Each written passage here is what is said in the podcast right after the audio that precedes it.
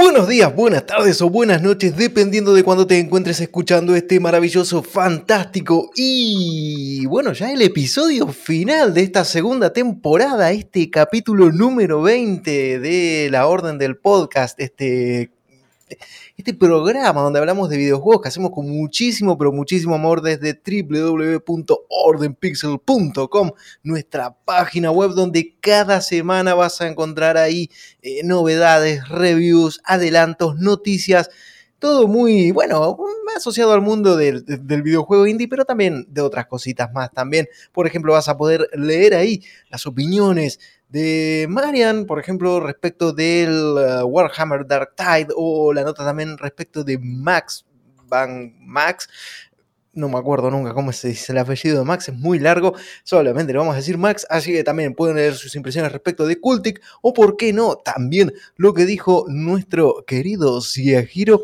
acerca de Webtail. Así que bueno, nada, visiten ahí la web www.ordenpixel.com, también pueden buscarnos en Twitter, en Instagram, en Facebook y seguirnos como, bueno, arrobar, arrobar, no, no nos sigan para robarnos, no nos sigan para robarnos quería decir, síganos con arroba ordenpixel, ahí nos pueden buscar, nos encuentran. Eh, por favor, no nos roben, que no tenemos mucho dinero. Y también pueden suscribirse a nuestro canal de YouTube, donde, bueno, van a poder ver este podcast en un formato audiovisual, vernos las caras de felicidad que vamos a tener, porque hoy vamos a estar hablando, por supuesto, como ya habíamos anticipado, de los videojuegos del año. Hoy vamos a sacar nuestro GOTI, nuestra lista, lo que hemos elegido en la redacción. Que ahora voy a hacer una salvedad, pero antes de hacer esta salvedad, antes de mencionar y antes de meternos ya en esta lucha, en el lodo, donde vamos a ver, eh, nada, cuál, cuál, cuál, al final cuál es el título que, que termina llevándose, bueno, el, el máximo galardón que podemos otorgar aquí, voy a pasar a presentar a este equipo de notables que me acompaña.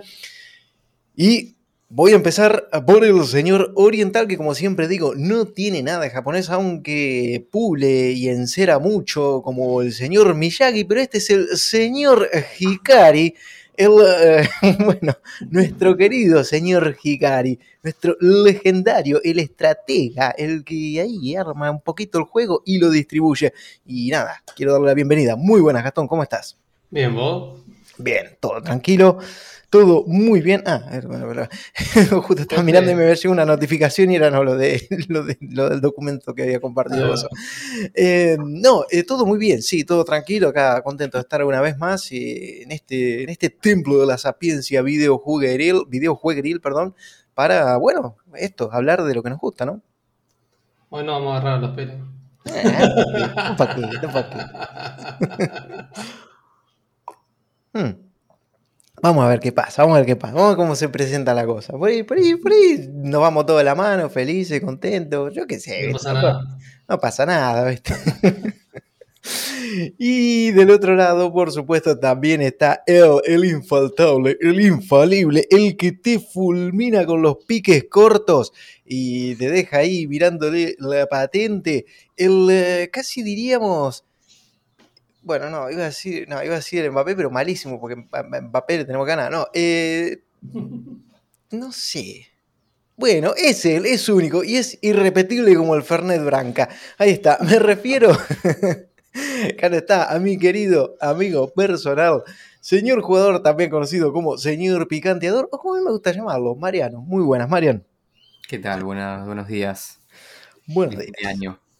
Eh, ya estamos acá con la sidra y el pan dulce, ¿no? Ahí abajo del brazo. y el vitel toné. Por favor, que no. Ah, si hay algo que no tiene que faltar en la mesa de fin de año, el vitel toné. No, no ni idea qué es eso. no, no, no, por favor. No, parece que es muy argentino eso. no, no, no. No, no. Ah, Mariano, ¿vos sos del vitel toné? No, realmente no. Ok, pues acá se, acá se, hizo la grieta, acá se hizo la grieta. Yo pensé que íbamos a agarrar los pelos por los videojuegos, pero no, no, no. Para acá tenemos, acá estamos entre, lo, entre el equipo Viteltoné y el equipo, el equipo que no, no, no Viteltoné. ¿Cómo es la cosa? A mí me encanta. Es, es, carne cortada muy finita con una salsa que. Mm, Sí, es como una carne fría con una salsa de mayonesa espesa. Sí, Ah, pero yo sé que sí. está, muy vez lo bueno. he comido. Está muy bueno, está muy bueno. Por favor, eso, eso en la mesa de fin de año es como un clásico, el clásico navideño. Más de la mesa dulce en las fiestas, más que. Ah, bueno, está bien. Eso, eh, ahí, ahí. Una pregunta también, algo que puede, algo que puede marcar otra grieta acá. Eh, pan dulce, ¿con No. fruta o con chocolate? Pan dulce no, directamente. Ah, yo pref- pan dulce, no.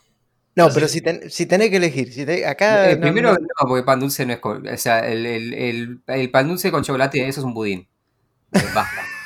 El pan dulce es con fruta. Es verdad. No. es verdad. No, El- bueno, el listo, no, no. ese del pan dulce marmolado sin fruta, eso es un budín.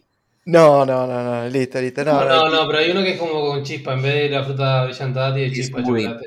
El, el pan dulce es pan dulce. Vamos a ser honestos. A mí no me gusta el pan dulce, pero el pan dulce es eso. No, no, no, no. Bueno, ahora decime que te gustan las empanadas de carne con pasa de uva y ya está. Ya, ya está. No, pero es, eh, pero es como que me diga, bueno, eh, empanada de carne pero sin carne. Empanada No, de no. carne pero de, chocolate. No, la empanada de carne es de, con carne y pan dulce. No, pero, a ver, el pan dulce también le ponen, o sea, es lo mismo, la misma masa, pero está sin fruta brillantada, con chispa de chocolate.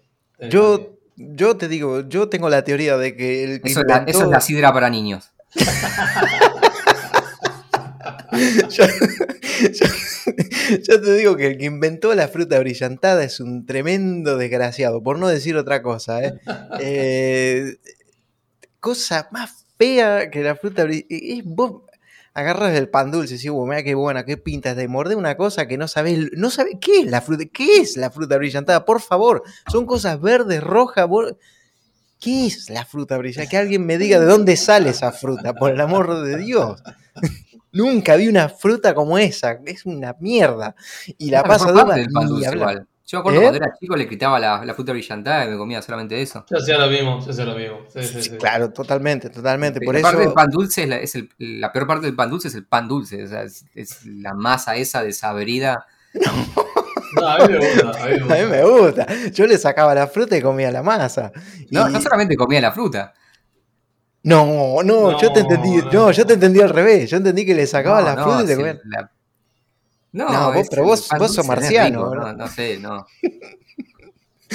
El señor marciano, boludo, ¿qué pasó? No, mano, yo, yo te hacía ahí más, más, digo, bueno, acá voy a tener un aliado, eh, digo, voy, voy a tener un, un aliado, digo, alguien que va a decir por fin la verdad de la milanesa, de que la fruta brillantada es una porquería, no, me sale con que le gusta la fruta, no, y que el pan dulce con chocolate No, la no sé si me gusta, no sé si me gusta, pero era como la única parte entretenida del pan dulce.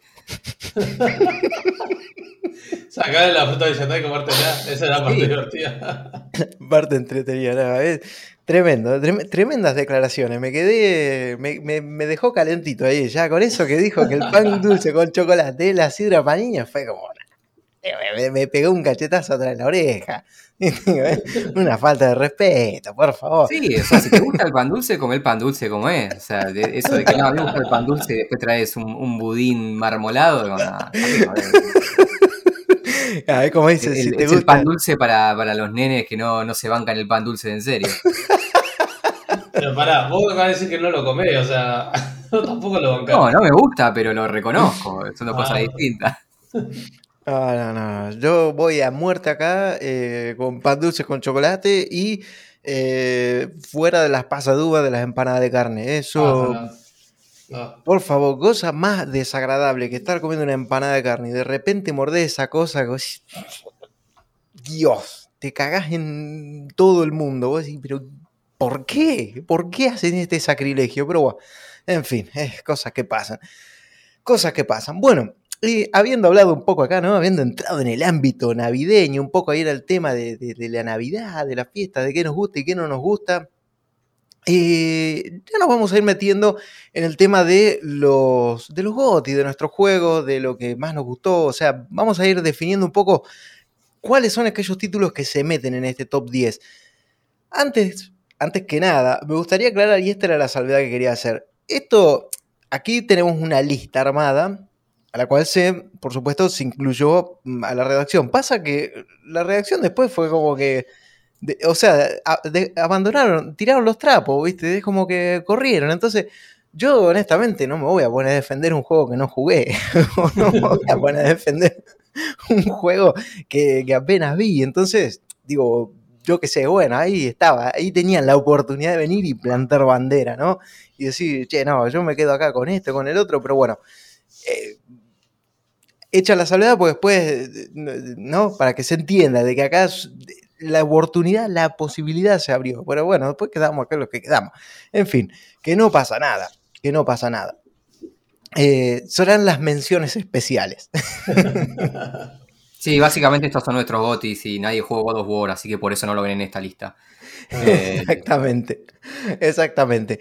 Eh, respecto a eso, mira, antes de meternos, antes de definitivamente de meternos en el tema, me gustaría hacerles una pregunta. Me gustaría hacerles una pregunta. Eh, en realidad son tres preguntas, tres preguntas. La primera pregunta que me gustaría hacerles es, en este balance, ¿no? Bueno, lo de- del año, qué sé yo, todo lo que han jugado, ¿cuál fue la mayor decepción que se han llevado este año? De lo que han jugado, ¿eh? No de lo que contó fulanito, de lo que vieron en YouTube, no, no, no. De lo que han jugado ustedes. De ese juego que de repente tenían muchas ganas de, probar o, no sé, que, que- jugaron y que dijeron, "Pff, qué, qué porquería, ¿no? Qué, qué feo salió, no sé. Eh, cu- ¿Cuál fue esa decepción que se Stray. llevaron? Estoy. Stray. Mira, no, no- no sé si diría que porquería de nada de eso, simplemente que fue como. fue como decepcionante, ¿no? Creo que mucha gente se decepcionó con ese juego. A mí- Eh, es como que a mucha gente le gustó mucho, mucha gente que no le gustó, pero no porque le parezca malo, sino porque fue un poco decepcionante. Sí, eh, vos sabés que yo estaba mm, haciendo un balance y también pensé bastante en Stray porque, eh, no sé, esperaba algo más del juego, esperaba como, ¿no? Como cuando, en el momento cuando se, recuerdo aquel podcast, cuando se había mostrado y cuando estuvimos hablando y un poco, de repente fantaseando, ¿no? Lo que podía llegar a ser o no el juego. Y después fue como, bueno, fue eso, fue, fue lo que fue. Eh, A mí, vos sabés que un juego que me decepcionó, o sea, que me terminó mm, como, sí, como decepcionando bastante porque la verdad que me hubiera gustado que hubiera salido mejor, fue el, el Wildlanders. Eh, fue un juego que Mm. le tenía ganas, digamos, cuando había probado la- el acceso anticipado, se veía que el juego estaba verde y que le faltaba todavía, que tenía trabajo por delante. Y al final no pudieron, no consiguieron como remontarlo, ¿viste? Y salió como salió. Y la verdad es que no, no sé, es como un, es como eso que vos decís, tiene potencial, pero se le pinchó el globo, no sé. Sí, sí, sí, sí, sí. ¿Y vos, Gastón, cuál? Mm, yo te voy a decir algo, el Lost Ark. El Los Ark. Sí. Sí, Ah. no sé, pensé que me iba a enganchar mucho más y me terminé, me terminé aburriendo en el, en el camino. Mira, interesante, interesante, interesante elección. La otra pregunta este, que me gustaría hacerles es, hablando de decepciones, ¿no? ¿Cuál creen, ahora sí, ya siendo un poco más abarcativa la pregunta, respecto a lo que vieron, respecto a críticas que han escuchado, respecto a análisis que de, de repente han leído o visto, ¿cuál creen que ha sido como la decepción del año? Ya independientemente de si lo hayan jugado o no, para ustedes, ¿cuál fue ese juego que, se estrelló estrepitosamente, que tenía todas las papeletas para hacer algo muy bueno y fue al final algo bastante, que dejó bastante que desear, digamos? Bueno, creo que varios van a coincidir en, en el Pokémon nuevo. o sea, yo estuve jugando con mi Switch eh, especial. Eh, y nada, este, o sea, está divertido el juego. Me parece un juego divertido. Pero, pa, Y, No, igual no, los únicos que injugable. mantienen esperanzas con esos juegos son los fans de Pokémon, porque el Sí. resto del mundo los ve y dice, es el mismo juego. ¿Qué espera? No, no, no, no, pero yo creo, o sea, esto está, lo hicieron como un mundo abierto y, y- y se nota que quisieron cambiar un poco, pero va, este, no sé, lo- lo- los temas gráficos que tiene, bugs y cosas locas que le pasa, como que te saca mucho las ganas de jugarlo. Y, y nada, y que vas ahí, y va- o sea, tenés ese mundo, ese mundo abierto que vas capturando y vas y tenés pila de cosas para hacer, pues tenés pila de cosas para hacer, pero como que no sé, le falta, le falta algo, le falta, le falta algo. Además de Pero- los bugs, le falta Pero algo. de nuevo, como alguien que lo ve de afuera, siento que esa es la crítica ante cada juego de Pokémon nuevo que sale. Que los gráficos son una mierda, que está súper bugueado, eh, que el gameplay no es lo que había prometido en, en las previews. Es como, ok, e- entiendo la decepción, pero sien- siento que son como lo- los mismos puntos siempre. Eh, Mm. Va, no sé, lo digo yo como alguien desde afuera, ¿no? O sea, no puedo decir los de los 3D, o sea, los, los nuevos. O sea, no, sí, no o sea, ya desde hace un par de años siento que ca- cada vez que sale un Pokémon nuevo es como la misma expectativa y la misma decepción. Es como, ok, ya a esta altura, ya a esta altura siento que, que- que- un poco también es culpa de la gente que está sigue esperando. No, tal- cual. Pero a ver, por algo que hasta, hasta hace poquito, o sea, seguían usando el, el formato en pixel art y, y tipo el, el básico, ¿no? Creo que va a pasar lo mismo con el próximo juego, porque hasta ves como el mismo ciclo. Sale el juego, la gente se súper enoja, hay controversia, y a, medida que van pasando las semanas es como que, bueno, no está tan mal, si, eh, si, si dejas pasar eh, los problemas es de hecho un buen juego, y ahora es como que la gente, oh, este juego es genial. Eh, es como que es el ciclo, y, y siento que Sí. el próximo juego de Pokémon pasa lo mismo. Va a prometer un montón, la gente se va a decepcionar por los gráficos, por el rendimiento, y porque no cumple lo que promete, y es el ciclo interminable hasta que, no sé, agarre otra compañía. eh, Mm, es difícil, pero. Para mí, qué sé yo, eh, Saints Row fue una de las grandes decepciones de este año. Uf, uf, También. qué, qué pelotazo se dio ese juego, ¿eh? Sí. Eh, sí, fue como, no, no era un- uno de los grandes juegos esperados. No sé, Overwatch 2 también. A ver, que Overwatch 2 es Overwatch, pero bueno. Sí, no sí, sé. pero esto no, es peor todavía. Ese es, ese es el problema. eh, de involucionar. eh, creo que nadie esperaba eh, tampoco volver atrás. Eh, Es curioso lo de Overwatch porque jugablemente es súper divertido. Pero todo lo que estaba alrededor, digamos, fue, no sé, creo que no le encuentran la vuelta. Digamos, no, no sé. Es como. Dan ganas de jugar, porque en esta. Bueno, a mí me pasa por lo menos. Me dan ganas de jugar, pero es como. Antes vos tenías al menos esa cosa de. de la cajita y de ver qué te toca y de. no sé. Y ahora es como. Es un pase de batalla, pero ni siquiera. se- no sé, no. Es como que no. Es intrascendente la, la progresión o la recompensa o lo que puedas llegar a obtener, digamos y se perdió parte como de la gracia, me da la sensación, en ese aspecto. Mm. Sí, o sea, qui- quitaron un, un sistema de. O sea, de, de, de microtransacción que uno podría considerar abusivo, que era el de las- los, los loot boxes. El problema es que ah, eh, en su lugar pusieron un sistema todavía más abusivo. Es- ese es el tema. Eso la, la gente tiene que entender cuando, oh no, ¿por qué los fans se están quejando de que quitan los loot boxes? Y sí, porque están poniendo en su lugar algo que todavía es mucho peor. Cuando antes tenías la chance de conseguir algo gratis, ahora directamente no podés conseguirlo, tienes que pagar el triple de lo que vale el juego. Eh. Pero no sé, no sé si hubo grandes decepciones tampoco este año, porque creo que los, los juegos que tenían las fichas para decepcionar, los juegos grandes que estaban anunciados para este año cumplieron. Vos Mm, mirás God of War, vos mirás Elden Ring, que eran como los dos juegos que decís, ok, estos son los dos juegos que si les va mal van a ser las grandes decepciones y no decepcionaron. Bueno, Eh, yo creo que No hubo así grandes. yo creo que hubo una gran digamos. decepción. Eh, a- Al menos desde mi punto de vista, una decepción bastante grande, digamos, fue la de Callisto Protocol. Ah, se lo iba a decir, ¿eh? Lo iba a decir. Me imaginé que lo iba a decir vos, Frank, pero. Sí, vos sabés que mm, no era un juego que esperaba, porque no me gustan los juegos de terror, pero sí que se había generado mucha expectativa con de Callisto Protocol. O sea, estuviste en todos los eventos donde estuvo Geoff Keighley, estaba el tipo este, el, eh, el Scofield, este, siempre no sé, porque me acuerdo de Prison Break cuando te lo veo ese tipo, bueno, porque era Michael Scofield. Este, y le dieron mucho bombo, honestamente, a ese juego. Le dieron mucho, mucho bombo. Y yo creo que había. O sea, era un juego muy esperado. Y era como, bueno.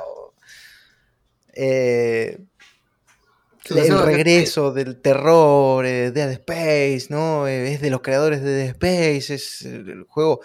Ojo, eh, y esto, por supuesto, es como quiero hacer la aclaración. Estamos hablando de, digamos, un poco el Vox Populi, un poco en base a lo que vimos, un poco en base a, eh, por, por eso hice la aclaración al principio, bueno, es que, bueno, lo estuve jugando al juego y lo sentí, capaz que, ojo, después lo agarro, lo pruebo y digo, fa, qué bueno que estaba, no lo sé, digamos, por eso hice la, la aclaración al principio, pero en base a lo que vi, fue un juego que, bueno, sí, parece, sigue pareciendo, digamos, es Dead Space, pero mal. Eso, tal cual. O sea, es como que agarraron lo de Dead Space, pero peor, peor, peor. pero creo que en algún. Creo que hacen. A ver, peor, peor. A ver, quiero hacer esta salvedad. La ambientación y cómo se ve el juego es increíble. O sea, es increíble. Eso no No, no, los gráficos son tan espectaculares, eso no, Pero más allá, más allá del, del, gráfico en sí, del músculo gráfico, digo, está muy bien hecho eh, la ambientación en sí, está, está bueno el juego, o sea, cómo se ve los entornos que presenta y, todo eso creo que está bien construida la atmósfera del juego, pero jugablemente es como que digo, no sé, no sé qué, por dónde quisieron llevar la cosa, digamos, pero cuando vos, por ejemplo, no sé, y hago una comparativa, cosa que no me gusta hacer, pero por poner un ejemplo, vos en Dead Space tenías tu, no me acuerdo cómo se llamaba, la, pistola esa que cortaba, digamos. Sí. Eh, y, acá es como que reemplazaron todo eso, o sea, toda esa parte divertida, de decir, bueno, vas desmembrando a los enemigos y todo eso, lo cambiaron por un sistema de combate melee que... Es súper aburrido. o sea, tomaron, agarraron Dead Space y tomaron todo menos la mejor y más y la mejor parte y la más divertida, que es el sistema de combate. Eso lo cambiaron completamente sí, sí. Eh, por algo que es súper aburrido. O sea, el sistema de combate es, vos básicamente eh, haces lock en un enemigo y esquivas, esquivas, atacas cuerpo a cuerpo, esquivas, esquivas, atacas, cuerpo a cuerpo. Tenés armas a distancia, pero no funcionan como Dead Space, funcionan como arma genérica. Y, el problema que tiene eso también es que todos los enemigos están como diseñados en base a ese combate. Entonces, y, ahí para mí es donde también se ve la limitación en lo, visual, es que todos los enemigos se ven más o menos igual. No, no tenés esa variedad de enemigos que tenías en Dead Space. Acá todos los enemigos son, ok, más o menos humanoides porque todos se tienen que ajustar a ese sistema de combate. Em, entonces, sí, yo, la verdad es que a mí, más allá de las cuestiones técnicas, tiene el juego, es que simplemente es un juego que es como, ok, esto es aburrido. Sí, sí, sí, sí, coincido. Yo, digamos, en, mi caso que, bueno, obviamente cuando salió fue un juego bastante popular, ¿no? En plataformas de streaming, en, tanto en Twitch como en YouTube, había muchos creadores de contenido jugándolo y la verdad que fue como, mm, lo miré y dije, no sé, viste, no sé, no sé, no, fue como, qué, qué mal. Pensé que iba a ser, digamos, algo mucho, mucho mejor. Y para terminar y ya meternos en tema, eh, una última pregunta. Nuevamente, y acá esto, de los juegos que han salido este año, ¿cuál es aquel videojuego que les hubiera gustado jugar, pero que no tuvieron la posibilidad, sea porque no pudieron, yo qué sé, porque el juego no, no, les alcanzó el dinero para comprarlo, no sé, o porque está en una plataforma que, pues, que no, no tienen? No sé, ¿cuál fue ese juego que, dicen, este, este, la verdad que me hubiera gustado jugarlo? God of War. Dije, no tengo, no tengo play, así que no. ¿Marian? Eh, pero no de God of War, o sea, a mí, me gustó el, primero, o sea, de, este, este reboot. Em, tampoco es un juego que digo, wow, quiero, quiero jugarlo ya. No sé, no, no sé, la verdad es que no, no, no. Siento que no me quedé con las ganas de ninguno en particular. Mm. Al menos pensando así en, exclusivos, ese tipo de cosas. Eh, sí, sí. No, no sé, no.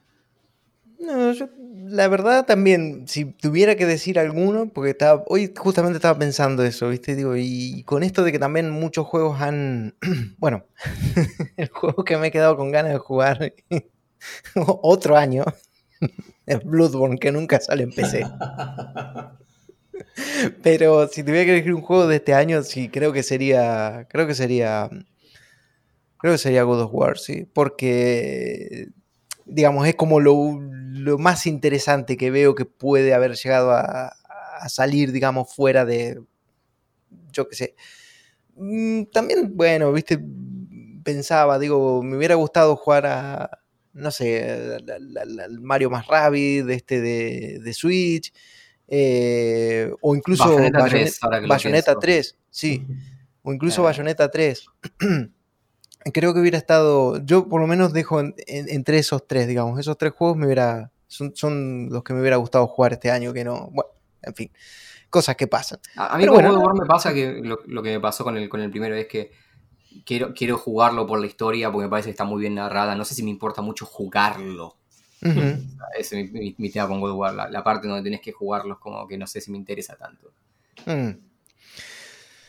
Sí, sí, sí, sí, sí, coincido. Me gusta. A mí por, también, nuevamente, lo que estuve viendo fue como, che, esto, eh, digamos, la parte de la historia puede estar muy buena. No sé qué onda la jugabilidad, pero sí, me interesa también por la parte de, de, de, de digamos, de lo que pasa en el juego.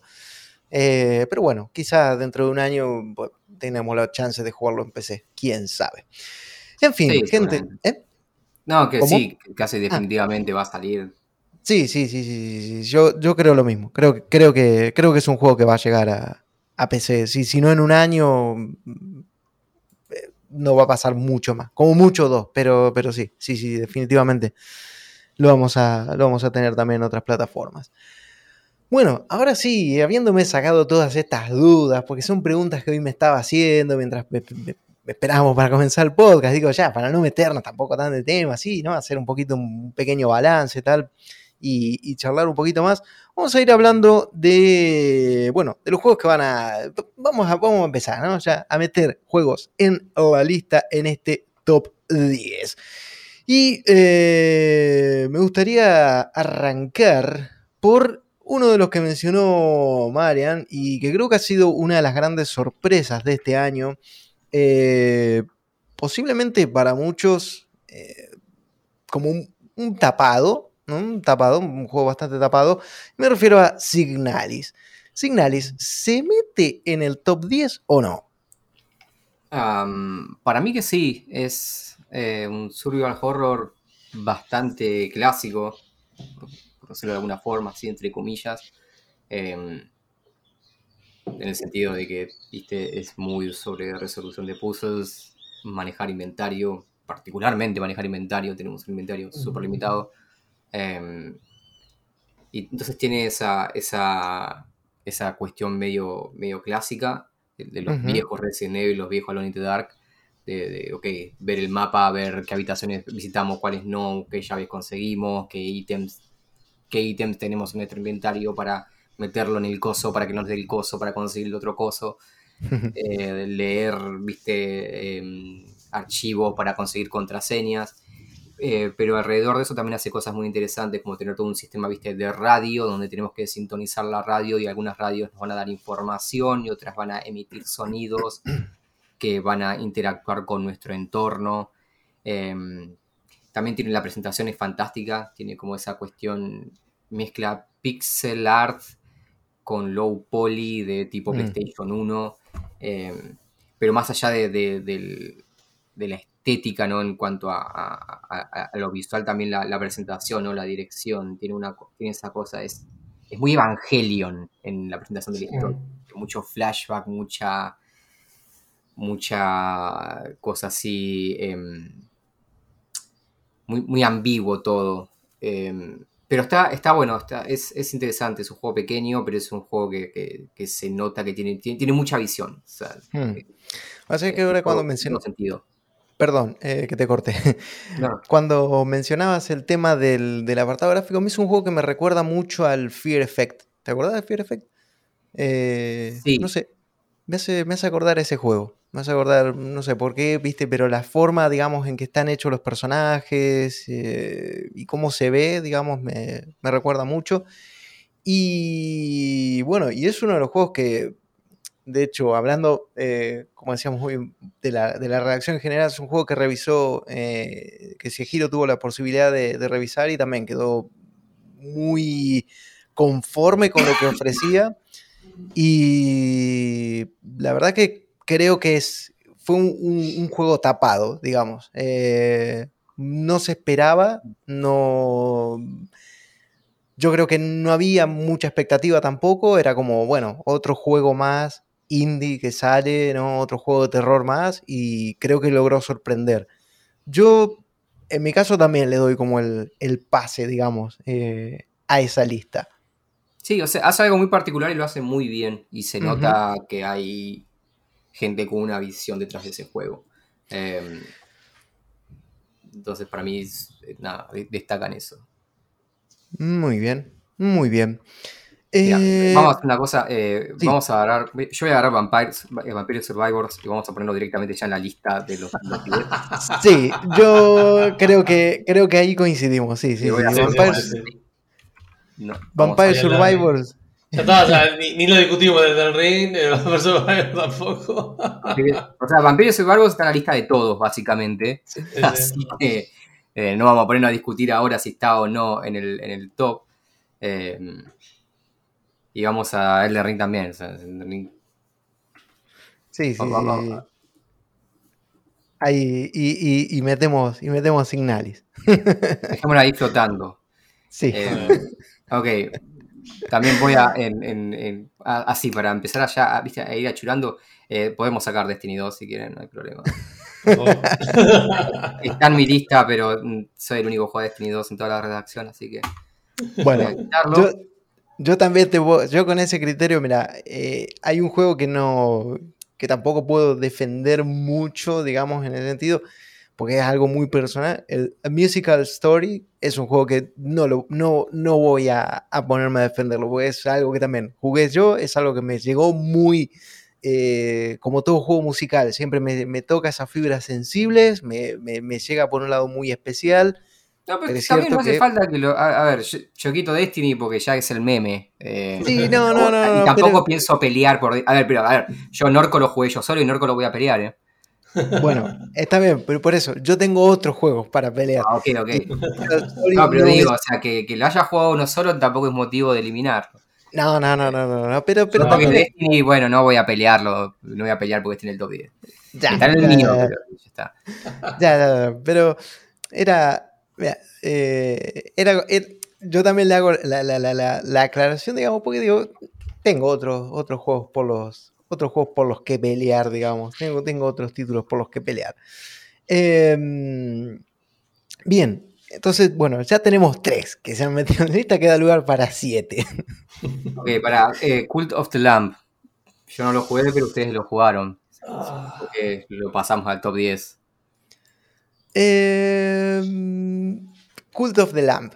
Gastón, ¿se mete en el top 10 o no se mete en el top 10 Cult of the Lamp? ¿Qué te parece? ¿Tiene no ahí, no sé, no sé. O sea, me gustó pila, pero no sé si está, está para un top 10. No sé si llega al top 10. No sé vos qué opinás, Fran. A ver, a mí Cult of the Lamp me gustó porque hace algo único, que es lo que dije la otra vez. Es esa cosa de. De hecho, hicimos un programa en torno a Cult of the Lamp y a lo que hace, digamos, que es eso de, o al menos, eh, no sé si es el único que lo hace, pero sí fue un juego que destacó por cómo lo hace, a eso de combinar dos cosas diametralmente opuestas y que funcionen tan bien. Que hay otros juegos que hacen lo mismo, posiblemente sí que los hay, sí que los hay, digamos, pero el hecho este de tener o sea, tiene, es un paquete bastante redondo lo de Cult of the Lamb. Tiene una buena banda de sonido, tiene un apartado gráfico muy bonito, eh, tiene una jugabilidad que está muy bien también, digamos que combina esto del roguelike con la parte de la gestión que vas construyendo, que tenés que, digamos, para mí tiene muchas cosas que, digamos, yo de momento te diría, sí, para mí Cult of the Lamb se mete, digamos, o, yo lo pasaría. Que después de repente vemos que hay, no hay tanto lugar y que, bueno, tampoco me, molestaría decir, a ver, lo muevo un espacio hacia abajo y si, bueno, si queda fuera de la lista o queda fuera de la lista. Pero ahora me preguntas y yo te digo, sí, Cult of the Lamb para mí es un, es un sí. Es un sí. Va, entonces, dale. O sea, está en la lista de ustedes dos en el top 10. Sí, sí, sí, sí, sí, sí. Para mí, para mí Cult of the Lamb, para mí Cult of the Lamb pasa. Eh, ahora, a ver, Porque acá, acá, acá, eh, este, este seguro lo vas a tener que defender. Este lo vas a tener que defender con uña y diente. Eh, Dinkum. No, por fuera. Siguiente. no querés gastar, no querés No, gastar no, ahí. la me gasto. Ok, La perfecto, pasé bien. Te quiero mucho, Dinkum, pero está, no. perfecto, perfecto. Dinkum, no. Dinkum no. Bueno, pero está bien. Dinkum no. Pero entonces, decime qué pasa con Grounded. Pa, grande sí te lo defiendo, ¿eh? Grande está muy bueno. ¿Sí? A ver, pero ¿por qué Grounded tiene que estar en esa lista? No, pues es un survival que está interesante. O sea, hace algo que, que realmente no, sé, que no, sé- no lo he visto en otro lado, que no solo el tema de que son todos chiquititos, que es la, lo de la típica de la película, sino que cómo utiliza el tema de los diferentes insectos para diferentes mecánicas y cómo tenés que ir adaptándote a estos bichos y, y este, bueno, y el ambiente que te, que te rodea, que, que parece muy cartoon, pero en realidad te, te pone esa presión de tener esos bichos ahí dando vueltas por el, por el, por el patio. Este, no sé, yo creo que lo hicieron re bien. Este, además que tiene una historia, tiene un lore, como que eh, le, le pusieron ganas, además que está hace tiempo ya haciendo este juego, están hace como dos años, tres, no me acuerdo cuándo ya, pero... Es decir, hay, hay algo más detrás de la típica mecánica de levantar cuatro paredes, un techo Exacto. y, y- Exacto, exacto. Este, los sistemas de pelea que tiene estaban bastante variados, está- es divertido jugarlo, o sea, para mí es, es un buen juego y yo creo que debería estar por lo menos el top 10, debería estar. Bueno, yo de momento no tengo, no tengo objeción. Está bien. Marian, Em, no, no, no tengo ningún sentimiento fuerte respecto a Grounded. No, decir ¿Qué hay? algo más. Nada, no, si, no tengo ningún yo, no, yo no- sentimiento no fuerte. tengo, la verdad es que no tengo muchos, de, de la lista que tenemos acá, no tengo así como muchos que diga, este tiene que estar sí o sí. Los que, los que creo que deben estar sí o sí, la mayoría ya están. Hay un par ahí que, que por ahí podría discutir, así que si me, me- metan Grounded si quieren. Mete, mete, mete, Por ahora- vemos. Por ahora dale, dale, dale la, dale la, la, pulserita, viste, que te ponen ahí, da- dale la entrada. dale. Pasa grande, pasa, pasa. Después te atendemos. Después te atendemos. Em, bien. eh, ¿Qué pasa? ¿Qué pasa? Pasa, mejor dicho, la pregunta es. La pregunta es. em, la pregunta es. ¿qué, qué- a ver con qué voy ahora. la pregunta es: ¿pasa Roller Drum o se le, se le atraviesan los patines y se da de canto contra el cordón de la vereda? Para mí pasa. em, pero bueno, creo que es el único que tiene sentimientos fuertes por Roller Drum. A ver, que yo también tenía eso por grande, pero bueno, defendelo ahí. Em,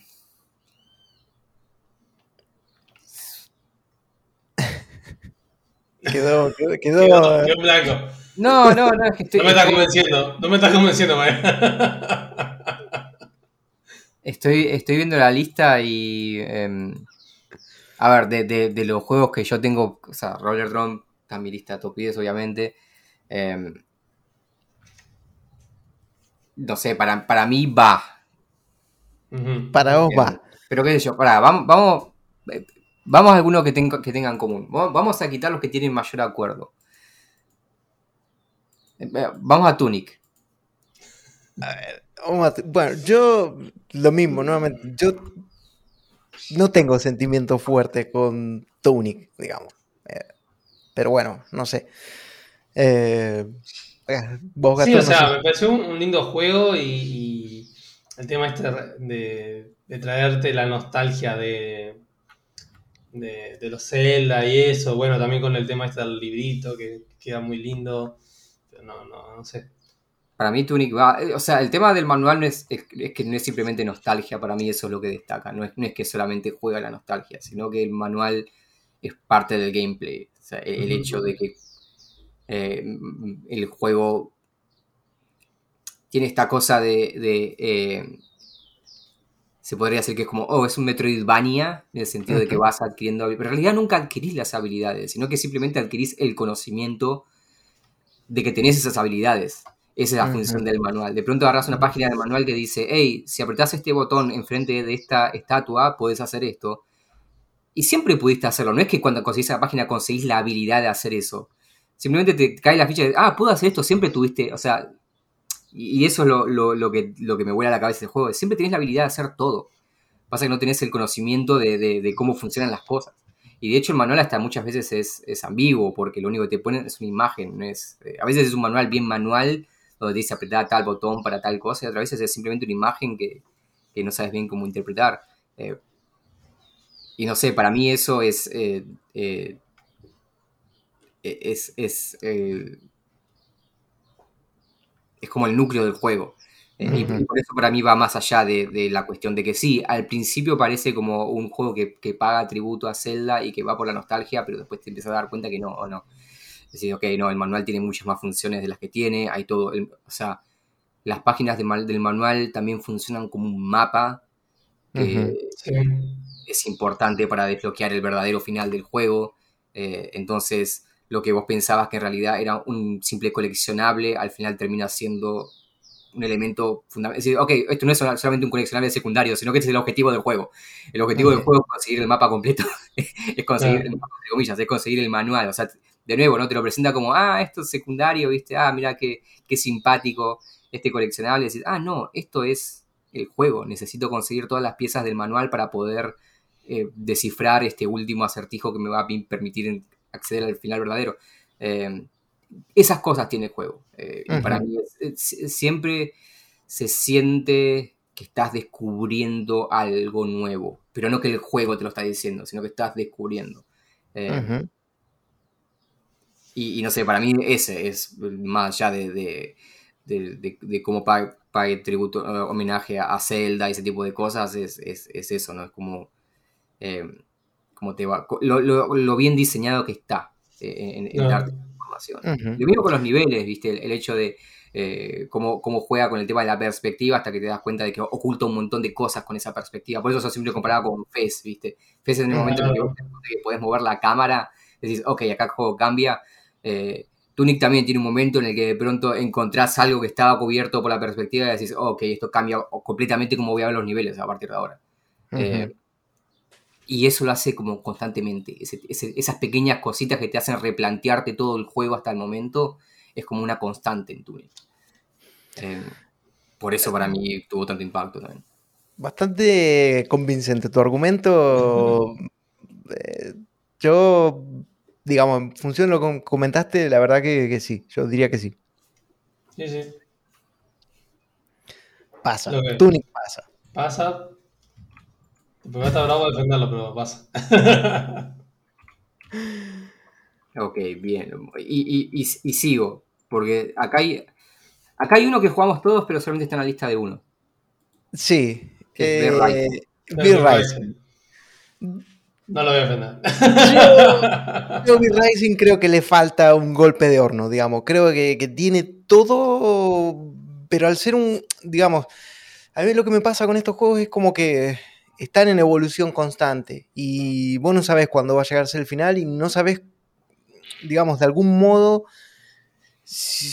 Mm, hoy por hoy, digamos, creo que es un juego divertido, que está muy bien, que tiene mucho contenido, que hay, digamos, que, cumple muy bien y es un fenómeno. Evidentemente es un fenómeno lo de V-Rising. Y, digamos, yo no sé qué pasa si porque el año anterior habíamos tenido el otro, este, el de los vikingos, bueno, ahora es V-Rising, me pregunto el año que viene cuál será el juego de supervivencia de moda, digamos, eh, que, porque no es que hagan, o sea, lo que hace lo hace bien, eh, pero no sé, eh, yo, digamos, para mí, o sea, vos dijiste no lo vas a defender, yo lo jugué y digo, no, no se me cruzó por la cabeza, digamos, como que haya sido algo eh, no sé, algo que, diga, bueno, es que esto me marcó el año. Para mí no, para mí se queda ahí. Eh, B Rising, gracias por venir. Eh, Quizá nos vemos en la lista de 2023. Marian, para vos. Gastón, ¿vos lo jugaste con gente? Sí, lo juego con gente. Eh, creo que ese es el elemento para mí fundamental eh, mm. que, hace a la experiencia, el hecho de jugarlo con otra gente, jugarlo con amigos, jugarlo en un servidor público, por ahí, ¿no? Eso es...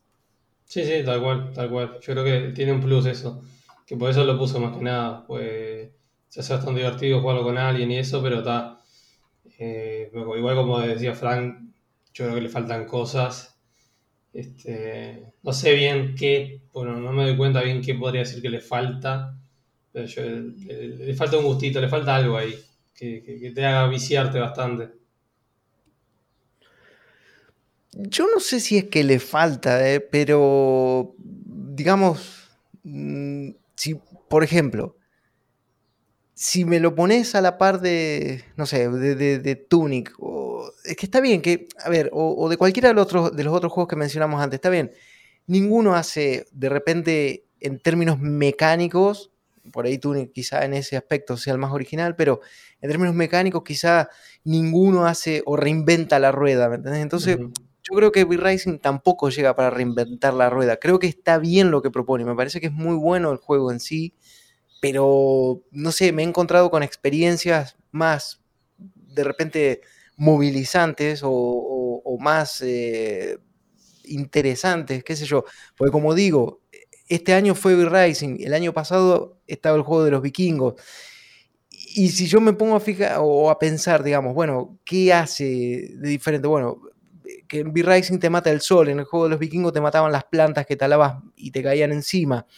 Eh, no sé, lo que quiero decir es que mm, no digo que sea lo mismo, uno con vampiro y el otro con, yo qué sé, porque al final sí que son cosas o tienen cosas diferentes o digamos cada cual tiene su personalidad y, tienen sus cosas, pero no sé, eh, yo en mi caso digamos no, no, no lo veo como, como, un, como un juego, como una experiencia que me haya movido la aguja este año, a eso me refiero. Vamos entonces para afuera. Se queda ahí, no sé Marian, si Marian ahí, ¿qué dice? No, eh, o sea, no sé, es como un juego que debería haberlo jugado en cooperativo tal vez, porque siento que muchas de las, de, las cuestiones negativas que, que, surgieron en mi experiencia con el juego tenían que ver con esto de, ok, jugarlo solo, el hecho de mm. las distancias que tenés que viajar para conseguir ciertos ítems, y el hecho de que si morís perdés todos los ítems que tenés encima, el tener que esperar tiempo, o sea, tiempo real para que se construyan ciertas cosas. Es como que por eso jugándolo con gente puedes sortear esos obstáculos, pero jugándolo solo hace que sea una experiencia como no, no tan, tan entretenida. Eh, particularmente yo tuve una muy mala experiencia porque eh, uno de los primeros jefes que tenés que matar, viste, tenés que matar jefes para ir desbloqueando básicamente tecnología. Y recuerdo que uno de los primeros jefes, no sé, el, sensor vampiro, el sentido vampiro, el, la brújula esta que te marca dónde está el jefe como que está bugueada o así funciona, era como estaba constantemente haciéndome correr en círculos eh. sin poder dar con el jefe. Eh, estuve como una hora y pico para poder hacer eso y eso no me pareció divertido realmente. Em, tremendo bug, a mí no me pasó al menos. Pero sí, qué sé yo, no sé. Fue como. De nuevo, y, lo que pasa con estos juegos de supervivencia, ¿no? Es como que, ok, estoy agarrando un montón de basura y construyendo cosas y. y, que creo que hace un poco de eso, de, ponerte un objetivo. Em, pero qué sé yo, no sé. Eh, no, sé no, me atrapó, nada más. Nada, nada, ya, ya, se, ya, ya se había quedado afuera, creo. ya cuando ibas por la mitad, digo, ya, ya no lo va a defender. Ya, ya empezó a perder fuelle. Sigo para abajo. Em, bien, bien. Vamos, vamos a seguir. Eh, mira, yo un juego que, que sí eh, voy, a, voy a defender y que creo que, que tiene que estar eh, en esta lista. Y vergüenza me da, porque es un juego que me olvidé de hablar la semana pasada, cuando, bueno, la semana, el podcast pasado, cuando, cuando estuvimos comentando nuestros juegos del año y tal, y fue un juego que estuve literalmente rompiendo mucho las pelotas porque me pareció muy bueno, digamos. Eh, me pareció realmente un juego que eh, se vio impactado de repente mm, negativamente en el sentido de que pasó muy por debajo del radar por el, por el lanzamiento de Stray, porque prácticamente tuvieron una fecha de lanzamiento similar. Y me refiero a Endling Extinction is Forever. Eh, me parece un juegazo. O sea, es esos juegos indies que obviamente siempre digo lo mismo, ¿no? Un poco a modo de meme, un poco a modo de, de realidad y un poco, bueno, porque, yo qué sé, porque es como una forma de, digamos, no de, de reírme, pero, ¿sabes? Como hacer ese chiste con, con, tu amigo. Yo a la industria del indie la quiero mucho, me parece que ha dado vida a un montón de juegos espectaculares. Uh -huh.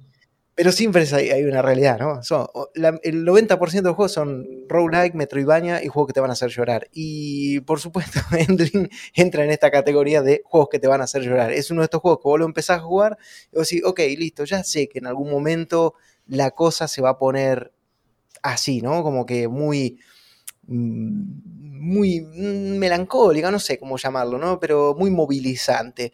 Y es un juego que para mí digamos, jugablemente está muy bien. Eh, vos tenés tus, digamos, vos manejás esa mamá zorro, que es la última que existe en todo el mundo, en un mundo que se está yendo a la mierda, que tiene sus tres cachorritos, bueno, cuatro cachorritos en realidad, que son las, también las últimas crías, lo, lo, es lo último, es los últimos zorritos que quedan en todo el mundo, en todo el mundo.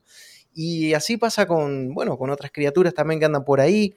Y es un juego que es crudo, ¿no? Porque tiene un mensaje bastante fuerte, bastante impactante y te lo tira a la cara así sin ningún tipo de sutilezas, digamos.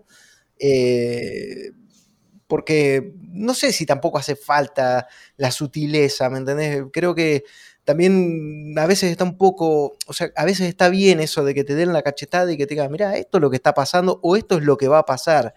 Eh, no sé, busca de algún modo, yo que sé, esa concientización, ¿no? O al menos hacernos ver lo mierda que puede llegar a ser la humanidad aun cuando todo va para el carajo, ¿me entendés? El egoísmo, la destrucción, el no pensar en, en, un mañana, el pensar en el hoy y en lo que puedo tener hoy, ¿me entendés? Y, bueno, mañana, el que venga mañana que se joda. Eh, no sé, a mí fue un, un juego que realmente me, encantó y tiene detalles espectaculares que no los había visto en, en otros juegos. Honestamente no quiero decir o, o, hacer mención de estos detalles porque son cosas muy puntuales, muy... Eh, no sé, son, de, son cositas que al principio no te das cuenta y cuando prestas atención y te das cuenta de esas cosas, de esas pinceladitas, de, esas, de esos acabados que tiene, que vos decís, ok, alguien pensó en esto, esto no es casualidad, alguien pensó en esto, vos decís, loco, grande, grande el que, el que, el que tuvo esta idea. Solo voy a decir que es una, una mecánica que de algún modo está asociada con la banda de sonido, ya está, lo dejo ahí, una banda de sonido que aparte es espectacular. Eh, para mí Endling es, es, es, un, es un sí, es yo ahí, pim, vamos, Endling, aguante Endling. La verdad es que yo realmente no, no probé ni, ni nada, la verdad. Uh -huh. Así que tampoco podría decir nada, pero no sé vos, Mariano, si viste algo. No, no. Eh, ok, entonces ¿Qué quitamos entonces? Tenemos, no, tenemos hasta ahora los fijos. Eh, Vampire pero, Survivors, Elden Ring, Cult of the Lamb, sí. Grounded, Signalis y Tunic. Sí. Y tenemos lugar para cuatro más. Yo Endling, lo, Endling lo meto. Yo, hay, hay, ahora hay espacio para Endling. Ahora hay espacio. ahora tenemos espacio para Endling. Yo, es que de verdad es un juego que para mí. Y ¿sabés qué es lo que digamos, lo que más un poco me, me jode o, o, me molesta, digamos, o, o, me choca, por decirlo, uh -huh. es que es un juego que, que pasó, como digo, muy por debajo del radar porque fue ya te digo, el lanzamiento no sé si fue al día siguiente o, al, o a los dos o tres días siguientes de que saliera Stray. Y bueno, un gato, ¿entendés? Obviamente el gato le gana a un zorro. o el gato le gana a Battlestar Galactica, ¿o no, Marian? o sea, eh, Beers beat Battlestar Galactica, Cats, Beers beat beats, perdón, Cats Beats. Beers, por ende, gana Battlestar Galáctica. Ok. Mariana seguro entendió el chiste pues de, de, The Office. Y lo viste The Office, eh, entiendo que, que suene raro, pero, pero sí, sí, sí, sí, sí. Yo, yo, mm, eso, y, digo, y Endling es, es un juego que me parece que tiene un, un mensaje mucho más potente y tal, más interesante, más profundo, eh, y que te, está bien justificado el hecho de que seas un, animal. Yo siempre digo, Stray, vos podrías ser un gato, pero también podrías haber sido un niño pequeño con habilidades ninja, que no hable, y daba igual. Pero, hey, bueno, es un gato, y los gatos le ganan a Battlestar Galáctica. En fin. Em, bien, Sigamos. Eh, Jovel Knight Dig. ¿Qué pasa con Jovel Knight Dig? ¿Pasa, no pasa? ¿Se queda ahí? ¿Es un roguelike? ¿Es algo más? Yo lo estuve jugando, ¿eh? debo decir que está muy bien. Em, sí, qué sé yo. Es, eh, está en mi top 10. Y. Mm, nada, porque fue el roguelike que me gustó este año. Em, no, no sé, igual viendo todos los juegos que están en la lista, no sé si le gana a otros. Eh, lo dejaré colgando de momento. Sí, yo coincido, digamos, para mí está muy bien. Eh, de hecho, lo, empecé a jugar luego que terminamos el podcast anterior y dije, hey, bien, me gusta, me gusta porque se mantiene toda esa esencia, todo ese mundo de, de Shovel Knight está ahí. Los personajes, el estilo, el arte, la música está todo ahí, está todo ahí.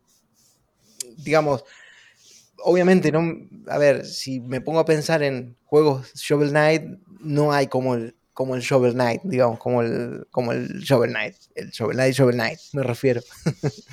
Eh, está muy bien, digamos, a mí, bueno, me gustan mucho los roguelike, he jugado varios, o roguelike o roguelites, como se le quiera decir, bueno, ¿no? hay sus distinciones y tal, pero bueno, también este año, por ejemplo, jugué el Dome Keeper, que me pareció muy bueno también y que hace algo como un poco diferente, bueno, este y algunos otros más. Eh, pero para mí también ahí como que queda, bueno, sí, está, está bien. Sí, o sea, si, por eso es más fan del género Shovel Knight Dig no es ninguna cosa del otro mundo. Claro, eh, claro. A, mí justamente me gusta por lo simple que es. yo pero no soy fan del género. Eh, sí, sí creo que lo sabemos. Ah, porque simplifica. Sí, sí, sí, sí, sí, sí, pero te entiendo, te entiendo, te entiendo y, y, digamos, y, comparto. Pero eh, yo, viendo los juegos que quedan en la lista y los, las plazas que quedan, no sé si lo dejo con, un asterisco. déjale, déjale, el, déjale el asterisquito. Eh, bien, me dijiste que me ibas a defender Norco, ahí con uñas y dientes. Eh, ¿Por qué Norco pasa? Porque creo que es uno de los mejores juegos del año, así, tranquilamente. A ver, eh, a ver, para, para, te lo voy a plantear así. Norco es una aventura gráfica, eh, ¿sí? Sí. Es una, es una novela interactiva, aventura gráfica, digamos. Va. Tenemos también a Return to Monkey Island, una, aventura... una aventura eh, gráfica más convencional. Norco aventura gráfica... más novela, digamos. Es más, porque vos interactúas más a través de diálogos en Norco. Mm, tenés, de vez en cuando, eh, viste, cliquear en el entorno, algo de eso, pero la mayoría de la interacción en Norco es a través de diálogos con personajes y ese tipo de cosas. Mm. Si tuviéramos que decir, eh, pasa Return to Monkey Island o pasa Norco como para cubrir esa plaza de, aventura gráfica barra visual, ¿por qué tendría que ser Norco por sobre la nostalgia que nos despierta Monkey Island y el amor?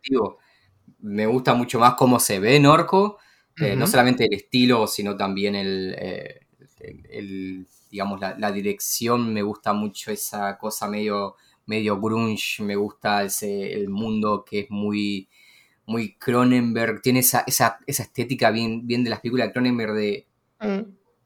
De, viste, tomar el mundo, viste que Cronenberg hace esto de, aparte de, esa cuestión medio asquerosa con, el body horror y todo eso, pero también hace que hay algo de eso en Norco, porque Norco transcurre toda una ciudad medio industrial, donde está esta, esta, esta cuestión de, de lo industrial, en una una especie de, ciudad onda New Orleans, ¿viste?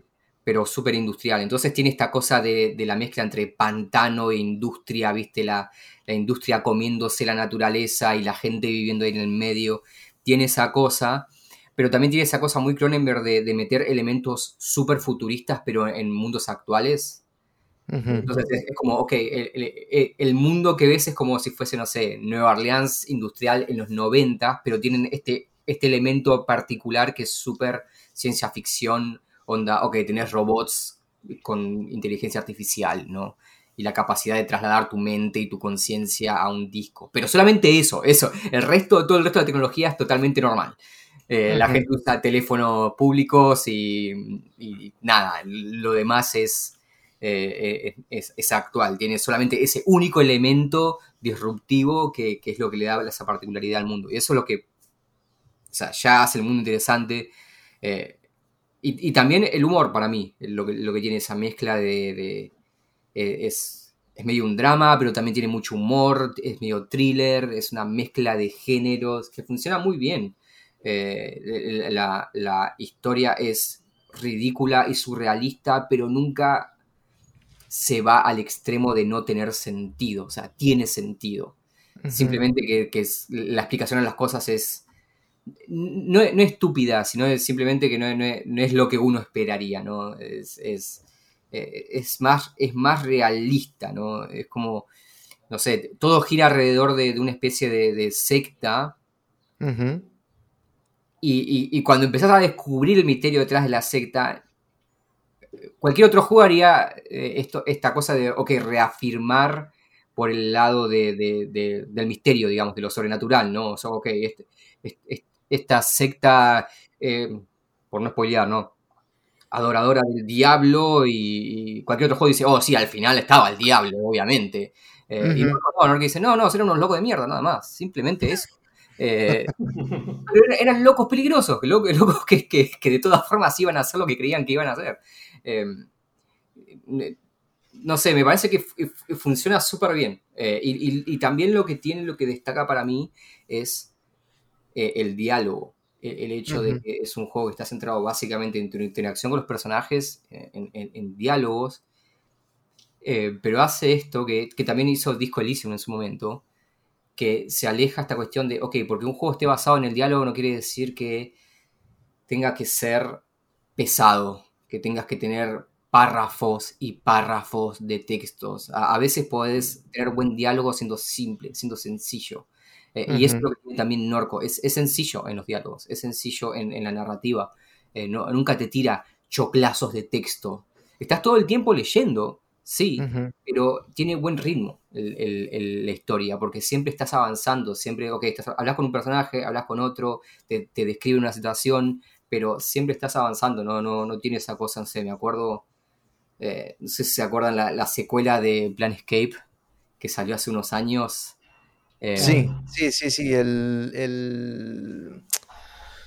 Ah, ¿Cómo es que se llamaba? Tormentides of Numenera. Sí. Ah, sí.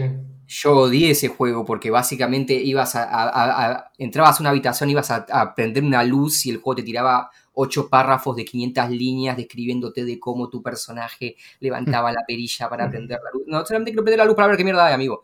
Eh, Y, Norco entiende eso, Norco entiende cuándo tiene que ser descriptivo y tomarse su tiempo para desarrollar el texto y cuando tiene que ir al hueso, decir, ok, no, sí, tomar las drogas para llevársela al hippie este para que te deje entrar al lugar, porque seguramente quieres hacer eso. Eh, eh, eh, y que es difícil, es difícil tener un buen ritmo narrativo en un juego en el que solamente tenés texto. y también otra cosa que hace muy bien es, es variar los pequeños desafíos que te va tirando, ¿no? Esta cuestión de cuando interactúas en el mundo a través de otras cosas que no son textos, eh, siempre te hace como, te, invita a hacer algo distinto y te pone como distintos minijuegos, distintas secuencias, eh, siempre te va tirando eh, algo nuevo para hacer, además de, interactuar con el texto. Mm. No sé, para mí Norco es, es, de los sobresalientes de este año. y mirá que, de nuevo, ustedes saben que yo no soy un tipo de, de juegos narrativos, así generalmente este tipo de juegos es suyo. Eh, juego termino rebotando. Eh, todavía no pude terminar Disco Elysium porque siempre termino rebotando con ese juego por el hecho de que, viste, eh, el ritmo, ritmo con... Disco Elysium me parece... que agarré y no lo pude soltar. Disco Elysium me parece maravilloso, pero sí es cierto que es, es, es duro, es duro. Creo que, también lo que tiene Norco que ayuda al ritmo es, es un juego literal, relativamente breve.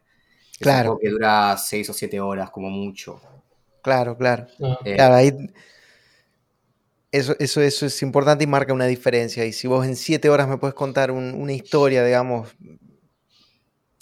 con buen ritmo y con una narrativa que no sientas que de repente, yo qué sé, bueno, yo ahora que me acuerdo, por ejemplo, cuando empecé a jugar Disco Elysium la primera vez, me acuerdo que fue como, de repente estaba hablando con un tipo que me estaba hablando de la supremacía racial y yo qué sé, digo, ¿qué es esto? Pensaba, digo, no, entiendo. estaba investigando, estoy investigando Norco un crimen. Mucho de eso también, ¿eh? Norco eh, temáticamente eh, va, va muy de ese lado, lo que tiene es que está bien, viste, eh, muy bien estructurado también, porque tenés como, está por episodios, es corto, nunca se queda demasiado en una sola situación. Claro, claro, claro, ahí, ahí, ahí hay, una, hay una diferencia. Mira, yo honestamente, eh, en base a los... Yo te ponía ahí el, ¿no? Digo, bueno, el, cupo aventura gráfica. En base a los, a los argumentos que diste, mm, honestamente no te podría decir que Return to Monkey Island es mejor, digamos, en términos absolutos, por ponerlo de algún modo, eh, porque la máxima defensa que podría hacer en todo caso para ese juego es decir, bueno, es la nostalgia, ¿no? Y es un poco lo que comentaba la otra vez, es ese regreso al hogar, ¿no? Al barrio y ver cómo cambió y ver cómo las cosas han pasado. Me parece que es, digamos, el Return to Monkey Island sí es cierto que de repente es más fácil, o se me ocurre por lo que comentás, ¿no?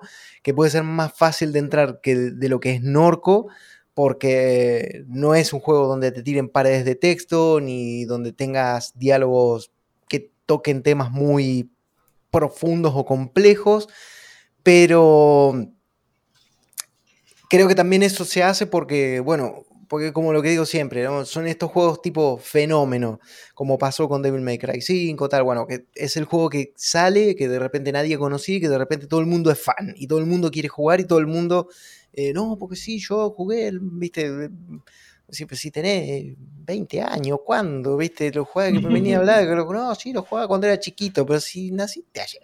Bueno, pero quiero decir, eh, eso, que, que, Monkey Island, digamos, el retorno de Monkey Island me parece un juego muy bueno. De hecho, fue un juego que a mí me, pareció eh, muy. También eso, bueno, como dije por ahí, movilizante desde otro lugar, desde otro ámbito. Creo que algo muy también personal y algo que por ahí, bueno, aquellos que, digamos, por ahí disfrutamos o jugamos estos juegos en su día y digamos, vimos cómo, cómo, fue el crecimiento, cómo fue el yo quiero ser un pirata de boca en boca y, y, hoy en 2022 tener ese reencuentro con, con, ese Guybrush, no con, con, el Guybrush que vino después, sino con ese, con el que dejamos en el Monkey Island 2, para mí fue, digamos, algo muy bonito, pero nuevamente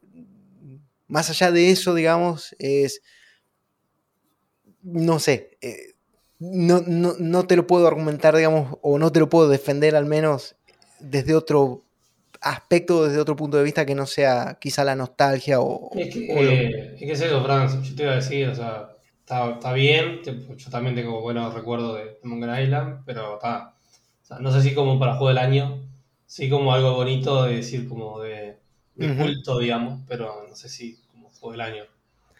Sí, sí, sí, sí. Yo, bueno, te, diría que en este caso, eh, Monkey Island para mí se queda en la puerta. O sea, yo sí diría, bueno, a ver, una aventura gráfica, no sé, bueno, Monkey Island, yo es eso, no te lo puedo defender mucho más allá del aspecto nostálgico o de, lo que, o de lo que me generó.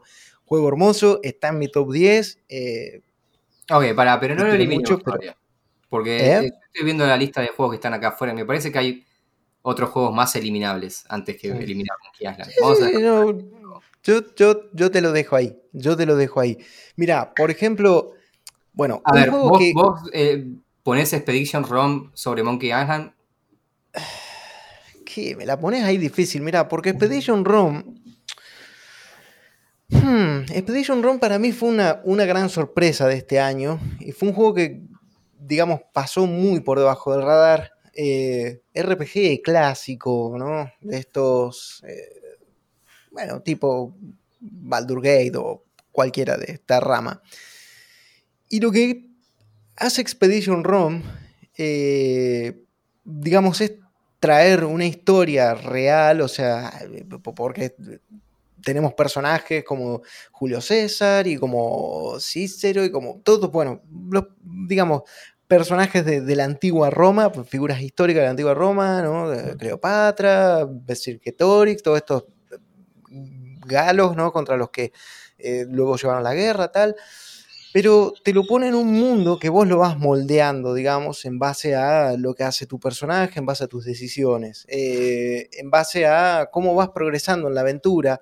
Y, mm, digamos, en términos mecánicos, jugablemente, digamos, no me pareció una locura el juego porque es combate por turnos eh, en plan, yo qué sé, Divinity Original Sin o, algo así, ¿no?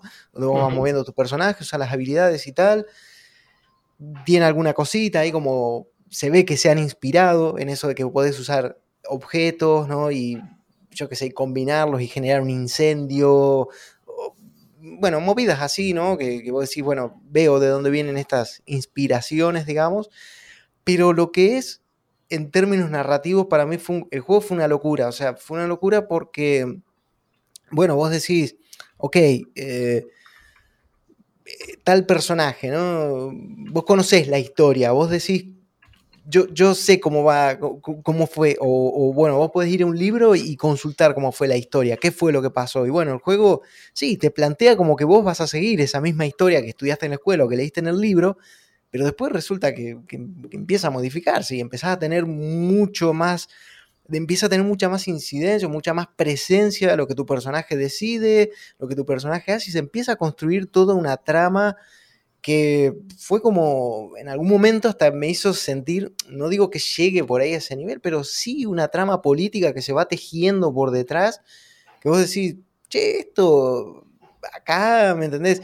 Veo los vibes tipo Game of Thrones, ¿viste? Que vos decís, sí, ¿viste? Ese teje-maneje, ese de que vos decís, bueno, sí, ¿no? Ahora vamos a ir con las legiones y vamos a a ir a tal lugar, viste, no sé qué, y de repente llegas a tal lugar y alguien se te había adelantado porque ya conocía, viste, entonces empieza a ver toda esa, esa conjura que hay por detrás, ¿me entendés? De alguien que te quiere traicionar, de, viste, bueno, y tiene un montón también de, personajes secundarios, con historias muy bien trabajadas, con sus subtramas y tal, que yo dije, che, la verdad que no me esperaba esto de este juego, esperaba cualquier cosa menos esto. Y, y me sorprendió honestamente me sorprendió bastante. Eh, si vos me decís, che, lo pondrías de repente por, por, por sobre Monkey Island, y te digo, sí, porque mm, creo que tiene un valor más allá de la nostalgia. Tiene algo, tiene una historia bien contada, una historia bien, bien armada, tiene, tiene cosas que, digamos, eh, no sé, le dan su punto. No sé si te lo defendería por encima de algún otro juego que queda por ahí dando vueltas, pero digamos, por eso te digo, yo, si vos me decís por sobre Monkey Island, sí, te meto Expedition ROM. Pero bueno, eh, tenemos otros, tenemos otros ahí, tenemos otros. Card Eh, Shark. bueno, Card Shark. Estoy tirando todos los tuyos porque son la mayoría de los que quedan acá. Sí. o sea, Sí. Mira, Sí, sí. uno que te digo, uno que te digo que no, que, que se queda, eh, en, en- que no, digamos, llegó hasta acá y es como darle una palmadita en el hombro y así, bravo muchacho, has llegado muy lejos. Eh, Infernax. Infernax me parece un, un juegazo, pero más allá de, digamos, de ser un Metroidvania que tiene un montón de secretos y un sistema de moral y toda esta historia, mm, es, nuevamente, creo que, que- que llegó muy lejos. Llegó muy digamos, lejos. llegó muy lejos para, para- sí, para formar parte de, de esta lista, ¿no? Porque al fin y al cabo, lo que no quede en el top 10 no quiere decir que sea malo, digamos, simplemente que no entra porque sol- solo podemos elegir 10. Entonces, Ujú. yo Infernax te lo, te lo dejo, Infernax te lo dejo fuera. Ahora, Card Shark, bueno, Card Shark, ey, ojo, porque mm, mm, Card Shark también es, o sea, viene de un, es un, el desarrollo de, de esta, de, de Nerial, que venían de hacer estos juegos Kingdom, que eran de cartitas y tal, ¿no? Donde vos tenías como eventos y ibas eligiendo lo que pasaba. Bueno, no sé si han jugado alguno de esos Kingdom, digamos, Sí. los de los. Reigns, perdón, no Kingdom, Reigns. Los Reigns. Sí, Reigns. Eh, que estaba muy bien y tal. Y Card Shark, yo pensé que iba a ir por ese lado, la verdad, cuando dije, bueno, Card Shark, yo qué sé, hará lo mismo, pero con otra cosa. Y resulta que fue. ¿Eh? Con tiburones.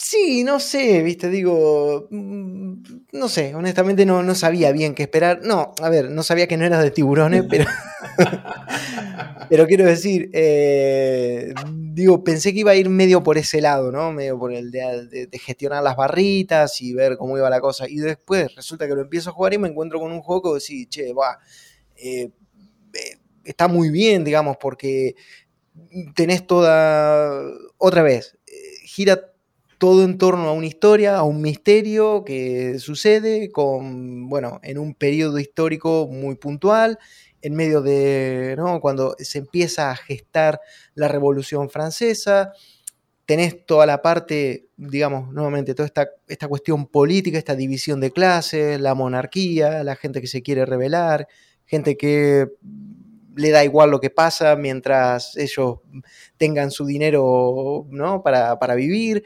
Eh, tenés luego los, por otro lado, como los, los eh, abusos que comete el poder y cómo esas cosas por ahí quedan, mm, digamos, sin un, sin un castigo, simplemente porque, porque son personas que están más allá, que no son accesibles, que no se puede llegar así nomás. Y en medio de todo esto, en medio de toda esta situación, tenemos nuestro personaje que es un tipo mudo, eh, que no sabe hacer nada, que no sabe hacer nada y que por, digamos, fortuna o desgracia se encuentra con alguien que le dice, che, eh, ayúdame a hacer trampa en un juego de cartas y de repente eh, te metes ahí en esto de empezás a aprender a hacer trampas con las cartas y cada, digamos, en la medida que el juego va progresando es como que al principio tenés un minijuego simple, ¿no? Bueno, barajás y marcás, digamos, dónde va a cortar el otro y pum, bueno, para que te toquen las cartas a vos y luego hacer una especie de seña para indicarle al otro qué cartas tiene el rival y tal. Es como un juego, ¿no? Donde vos no sos a veces el que juega, sino que sos el compinche del que está jugando, el que le va carteando al otro, ¿no? El que le va diciendo qué cartas tenés y tal. Y digamos, en la medida que el juego avanza, empieza a meterle como más cositas a este minijuego de las cartitas y cómo empezás a barajar y a la vez se va desarrollando una historia y la forma en que la, historia se desarrolla, los giros de tuerca que tiene. Me parece que la verdad que está muy bien trabajado. Es un juego que tiene cosas, digamos, muy buenas. Eh, tiene cosas muy interesantes. Mm, yo te digo, Card Shark también fue de esos juegos que, dije, che, no esperaba mucho y me encontré con algo que, me atrapó y que no lo pude dejar hasta haberlo terminado. Y la verdad es que me lo pasé súper, súper bien. Uh, yo qué sé, tiene las papeletas y los papeles los tiene, tanto como lo tiene, los tiene cualquier otro, digamos. Yo ahora mismo te le pongo un asterisquito, digamos. Ok, a, ver. Nosotros tenemos en, los 10 ahí, que, que, estos que pusimos en, eh, del, top 10 también pueden cambiar, no necesariamente están fijos. Hasta ahora tenemos Vampire Survivors, Elden Ring, Cult of the Lamb, Grounded, eh, Signalis, Tunics y Entering. Nos quedan tres. Eh, de esos que mencioné también se pueden... Alguien se puede arrepentir también.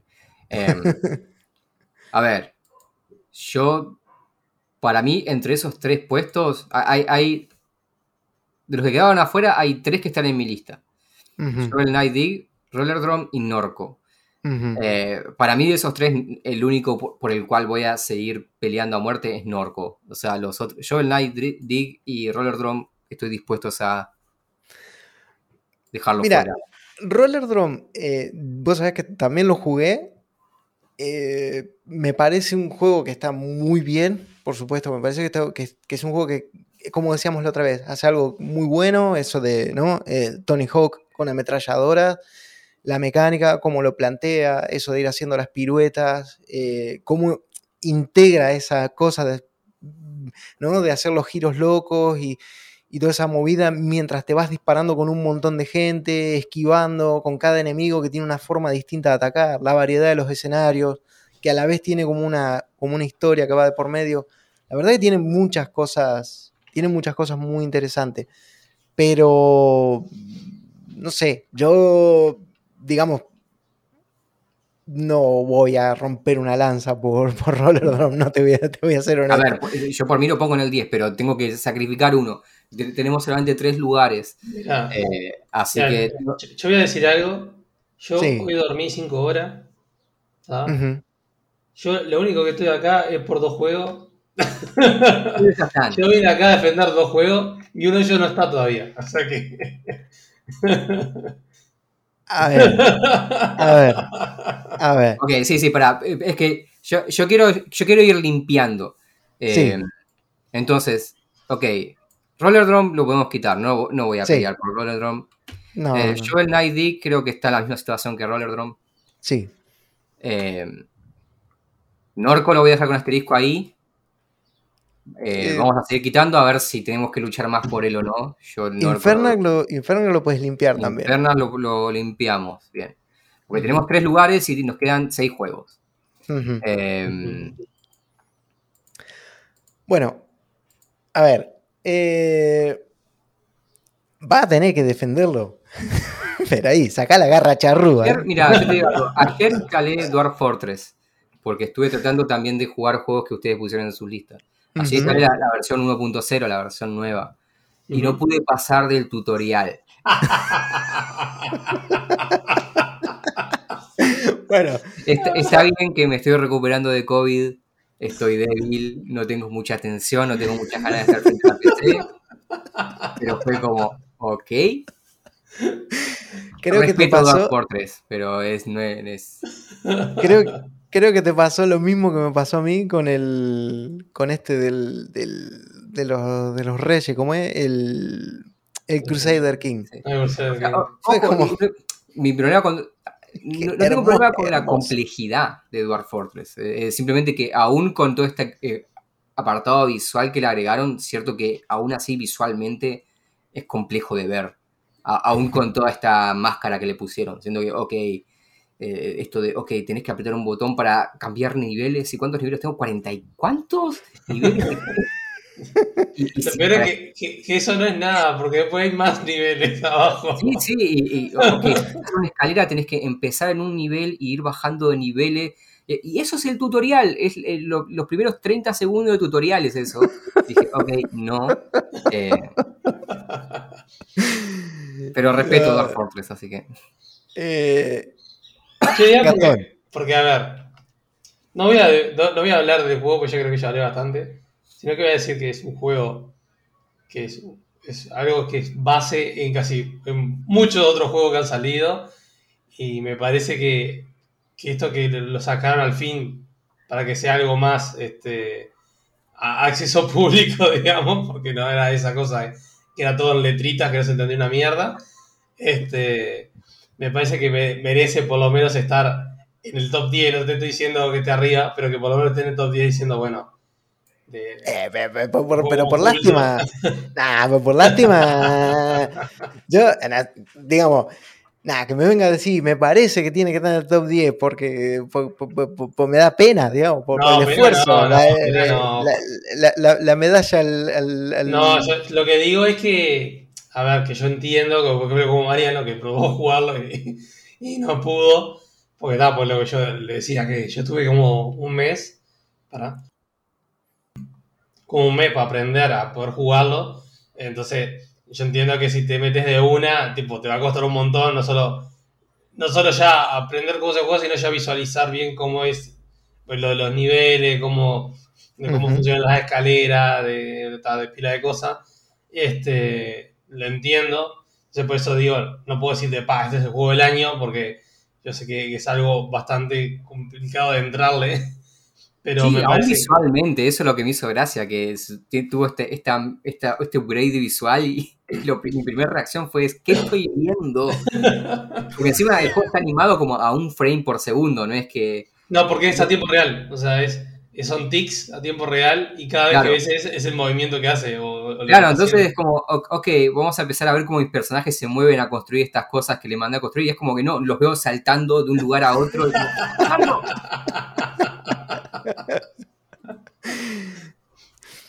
eh, pero bueno, no sé. A ver, a ver, no sé, eh, decime por lo menos, no, mirá, es que el juego eh, me apasiona, vine durmiendo cinco horas porque... ah, pero lo dije ya, o sea, estoy acá poniéndolo más. Sí, pero la defensa... Pero la defensa que me hace, y bueno, sacaron la versión, entonces, porque sacaron la versión, nada, la medalla al mérito. Bueno, si querés le damos un aplauso, le, le tiramos unos pétalos ahí. ah, boludo.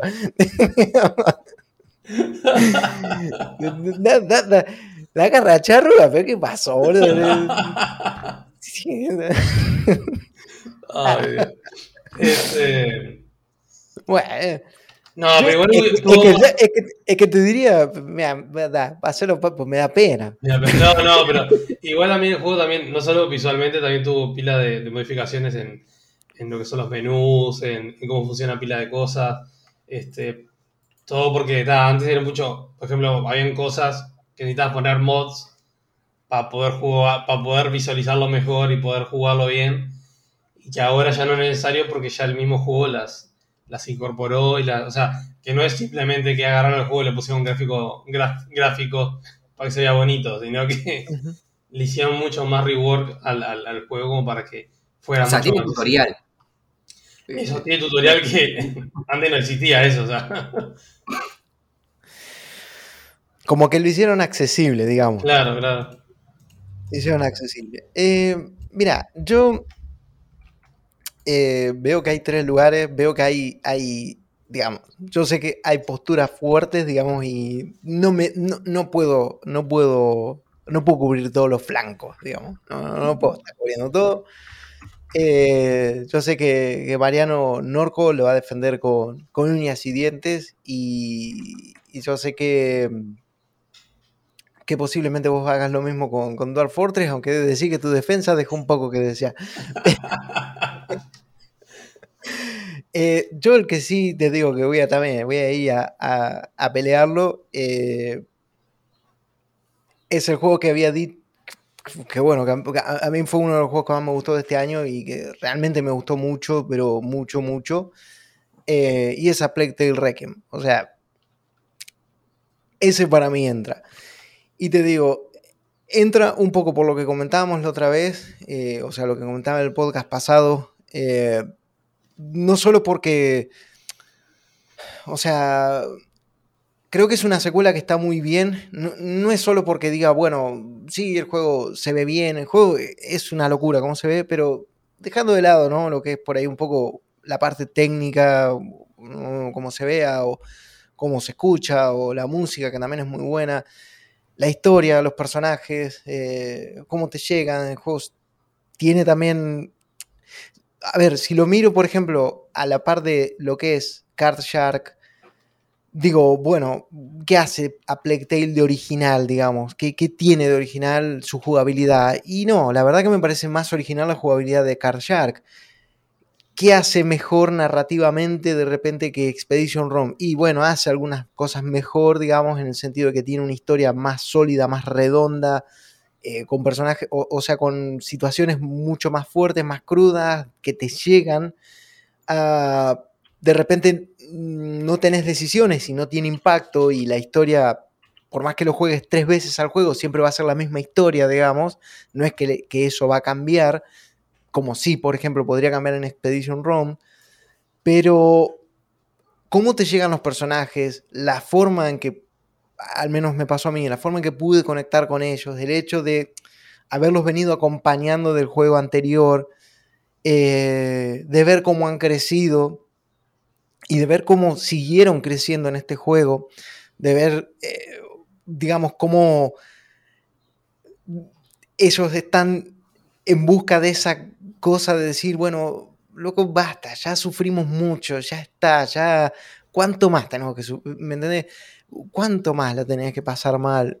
Que es algo que a veces también, bueno, a mí me ha pasado, ¿no? Que uno se pregunta cuando tenés un mes de mierda, una semana, ¿no? Venís de una mala racha y vos decís, loco, ¿qué más me tiene que pasar? ¿Me entendés? ¿Cuándo llega ese momento donde me puedo sentir bien o, o donde no hay más problemas, ¿me entendés? O donde yo qué sé, viste, y uno se lo plantea con cuestiones súper triviales, súper banales, boludeces que, pasan en el día a día. Porque, claro, si vos lo comparas con, las cosas que pasan en el juego, ¿viste? son tragedias, o sea, son, realmente son tragedias. Eh, es un juego de tragedias, es un juego que, crudo, ¿me entendés? Donde, bueno, donde no te puedes encariñar con nadie, eh, donde pasan cosas y nuevamente es, bueno, es al fin y al cabo, ¿no? Yo qué sé, la vida. Tiene a su vez ese, ese rollito medio sobrenatural, esa cosita medio sobrenatural, eh, que ya se había dejado ver un poco en la primera parte. Insisto, y es lo que digo y sostengo siempre, lo más flojo del juego es su jugabilidad, digamos, porque la verdad que no hace nada especialmente nuevo y respecto a la primera parte es como se mantiene muy continuista. Las aguas se han dividido en este aspecto. Hay gente que literalmente detesta la jugabilidad, no puede con ello, digamos, a pesar de que no es, obviamente, no es lo peor ni es el, peor juego que te vayas a, echar a la cara. Pero sí que es cierto que hay gente que por ahí dice, no, bueno, pero es que ahora son más abiertos los entornos y entonces se pierde esa cuestión del sigilo y bla, bla, bla, pero a la vez también, o que por ejemplo dice que las mejoras o, esta cuestión, ¿no? De que si matas a todo el mundo, entonces empieza a subir como esa barrita de la agresividad, las mejoras que te da eh, no tienen impacto en la jugabilidad. Bueno, eso depende mucho de cómo juegues o depende mucho de lo que hagas en el juego en mi caso, yo sí noté que tuvo impacto todo eso. Toda mejora, por pequeñita que iba haciendo, yo noté que había un, impacto. Quizá en dos situaciones puntuales, pero bueno, en esas dos situaciones puntuales yo lo noté. Eh, pero nuevamente, la historia, la historia de este juego, eh, los personajes, las situaciones, el hecho de que ahora no tenés, eh, digamos, a ver, no quiero hacer spoiler, eh, porque mm, como digo, es un juego narrativo y, hablar de más es cagar un poco la fruta, pero hay muchas, digamos, ¿cómo decirlo? ¿Cómo ponerlo en palabras? Em, digamos que en el primero vos tenías una historia bastante convencional, ¿no? Donde vos tenías tus personajes, eh, tenías una situación y tenías alguien que estaba por detrás, ¿no? Como un, malo, alguien, ¿no? Como que, pues, bueno, todo, todo este plan gira en torno a los deseos de alguien.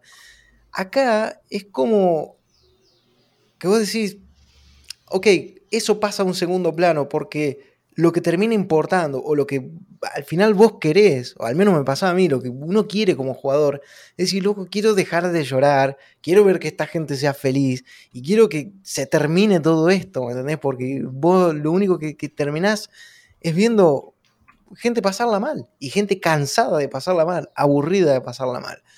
Eh, a Plague Tale Requiem para mí es un sí, digamos. Es un juego que pasa al top 10. Eh, y si tengo que dejar en el camino Card Shark, y tengo que dejar en el camino eh, Expedition Rome, y tengo que dejar en el camino eh, Return to Monkey Island, se queda en el camino. Eh, a Plague Tale para mí pasa. Ok, entonces los tres que son los tres que faltan, Norco, Dwarf Fortress y A Plague Tale. Sí, para mí sí. Dark Fortress, debo decir, insisto, ¿eh? pasa pero no se mueve del 10. Ok. Street. Mirá, yo voy a hacer lo siguiente, voy a poner Norco y voy a poner a Plague Tale, porque son los que nadie objetó nada. Yo Dark Fortress no lo jugué, pero esperaba Y un... los dejo pelearse por esos. Em, quedaron afuera. Return of the Monkey Island, Card Shark, Expedition Rome y Dwarf Fortress. Que hay, y hay lugar para uno. Yo la verdad es que no tengo. Yo voy a ser honestos, nunca me gustaron los juegos de la serie Expeditions. Es como, jugué a los anteriores eh, y es como que, que no sé, nunca me, No te por ahí mejoraron con el tiempo, por ahí fueron profundizando, pero recuerdo al menos los primeros. eh, recuerdo que el primero fue Conquistador o algo así, después sacaron el de Ujú. Vikingo, y es como que, no sé, es como que, viste, el combate y, el, y la historia y el, la- y el- todo el elemento de gestión que había, nunca, nunca, eh, nunca hicieron clic por mí. Ujú. Eh, Car Jack se ve interesante, pero no lo jugué. Eh, Return of the Monkey Island, de- de- bueno, nunca fui un fan de la serie, tampoco la odio. O sea, no tengo sentimientos muy fuertes. Pero no te gustan los piratas. No, obviamente para mí que es un juego súper importante. Eh, pero también diría que Dwarf Fortress en esa línea. O sea, si, si, si vamos a decir, no, Return of the Monkey Island tiene que estar porque es un juego icónico, o sea, Dwarf Fortress tiene- está al mismo nivel, creo. Eh, así que no sé. Eh, Gastón, es tu momento para brillar. La verdad que no, tengo, no sé cómo decirlo ahora. este, la verdad, no sé cómo defenderlo ahora, pero bueno. Eh, Ah, como quiera. No, como, como quiera. Como como quiera. Pero La un lado que, que está en la hora, está, viste como Homero Simpson cuando está el, el monito haciendo clink, clink, clink, así. Entonces, este. O sea, me parece, no solo por, no solo por el hecho de que sea un juego icónico y, que ha sido base para muchas otras cosas, sino que también es un creador de, de mundos y de historias este, bastante original y que y muy completo, bastante completo. Este, son unos locos que están hace 20 años desarrollando este juego. eh, no, me- acuerdo ahora el loco cómo se llama. Este, Ha, ha estudiado. ¿Mm? No, estaba pensando en el estudio Kid Fox, eso, ¿no? El estudio. No, no, 12 bit. Eh, Kid Fox son lo- los, los que hicieron el, el gozo para Steam. El- ellos son 12 by. do- 12, Ah. 12 by Game. Va, va, va, va, va. Eh, ¿Cómo es? El, el loco tuvo que estudiar desde, no sé, desde el estudio de la, de la- de la geología para hacer todo el tema de las piedras y las cosas, hasta psicología para, para ponerle toda la psicología en cada personaje, cada, cada pensamiento, en cómo reaccionan, en este el, el hecho de que cada personaje, cada criatura en ese mundo tenga sus propios pensamientos, digámosle, que quiera hacer cosas porque esa, porque esa persona o, o esa criatura quiere, porque tiene ambiciones, porque tiene lo que sea, porque por ejemplo alguien quiere este, ser un, un necromancer, este, se pone a buscar en el mundo, a encontrar un libro para, para hacer levantar muertos y hacer su propio imperio de, de muertos vivientes, por decir algo. Este, O que, no sé, o que vos empieces a construir y, y de repente pase una, una tontería en tu, en tu fortaleza y por eso se te vaya toda la mierda y pierdas, se, se mueran todos y, y te quedes como... Tipo, qué divertida historia para contar después. Me dice la puta que la parió después de estar no sé cuántas horas ahí metiéndole el juego y porque un boludo, porque le di picar una cosa y me cayó, se me inundó toda la fortaleza, cagué todo, por decir algo. este, o que justo se te meta, tengas un- una taberna y se te venga alguien a tocar música y a la- a la- cuando haya luna llena se te convierta en, en hombre jirafa y te mate a toda, a toda la gente que está ahí adentro porque se convirtió en, bueno, como si fuera un hombre lobo, pero hombre jirafa. Eh, sí, hay de todo, hombre cuy también, tenés, tenés lo que quiera. Hombre, hombre cuy. Sí, sí, sí, sí. Cualquier criatura es mitad be- persona, mitad bestia. Entonces puede ser cualquier cosa. Este, Ok, yo la, la voy a jugar de malo acá con Dwarf Fortress. Voy a, Dale. voy a pasar a otro lado. Eh, obviamente sí, Dwarf Fortress es un juego súper complejo súper importante. Y lo ha sido desde, desde que, que irrumpió en su momento hasta, hasta ahora. Mi pregunta es, ¿es tu juego del 20... es- ¿Está entre tus juegos del 2022? ¿Jugaste a... O sea, O sea, desde que salió, desde el 6, estoy. Es más, Frank me quiere matar porque tengo que escribir una nota y no la he hecho. porque lo estoy jugando. Me- Bueno, entonces escribe Dwarf Fortress. Sí, sí, sí. este, pero, pero sí, sí, sí. O sea, más allá de que con esto nuevo, con, con esta salida de Steam y eso, que ahora que estoy pensando también, lo estaba pensando mientras estaban hablando, eh, también pusieron el tema del, del- del workshop, o sea que tienen los mods ya para instalar también, que hay cosas muy bizarras, como que podés... Ah, no importa, no lo voy a decir porque me parece muy bizarro. Eh, eh, sa- sacar leche de monos, está, pero no importa. Eh, no pregunten por qué está ese mod. Eh, pero nada, no sé, me parece que, o sea, más allá que ese juego a mí me encanta, este, me parece que el, el hecho de que lo hayan puesto en Steam y, y que se haya mostrado, porque realmente era como muy dicho, como, como que tal vez alguno sí lo había escuchado, pero nunca había tenido como ir a ver el juego, a probarlo, y bueno, y me parece que se merece eso por, por estar ahí ahora, accesible. Vos decís que entonces es tu juego del año de 2022. Ujú. Bueno. Bueno, mira. eh, A ver, pará, pará. Lo voy a poner en el puesto 10, acá en Sí. la lista. Dale. Pero quedan afuera Return to Monkey Island, Dark ujú, Dark y Expedition Run. ujú. Frank, vos que, que jugaste esos tres juegos, están en, están en tu lista. eh, Mm. ¿Cambiarías alguno de esos por alguno de los que ya está en el top 10? Mm. No, la verdad es que, o sea, ah, ¿De los tuyos o que quieras discutirle alguno al resto también? ¿eh? sí, sí, sí, sí, sí, sí, sí, sí.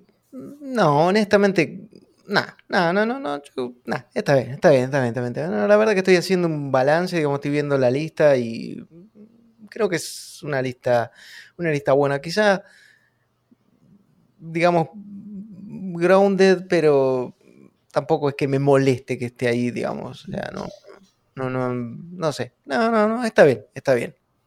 Está bien. Ok. La tenés conmigo, Frank. No, no, no, no, no. Nah, pero- miento.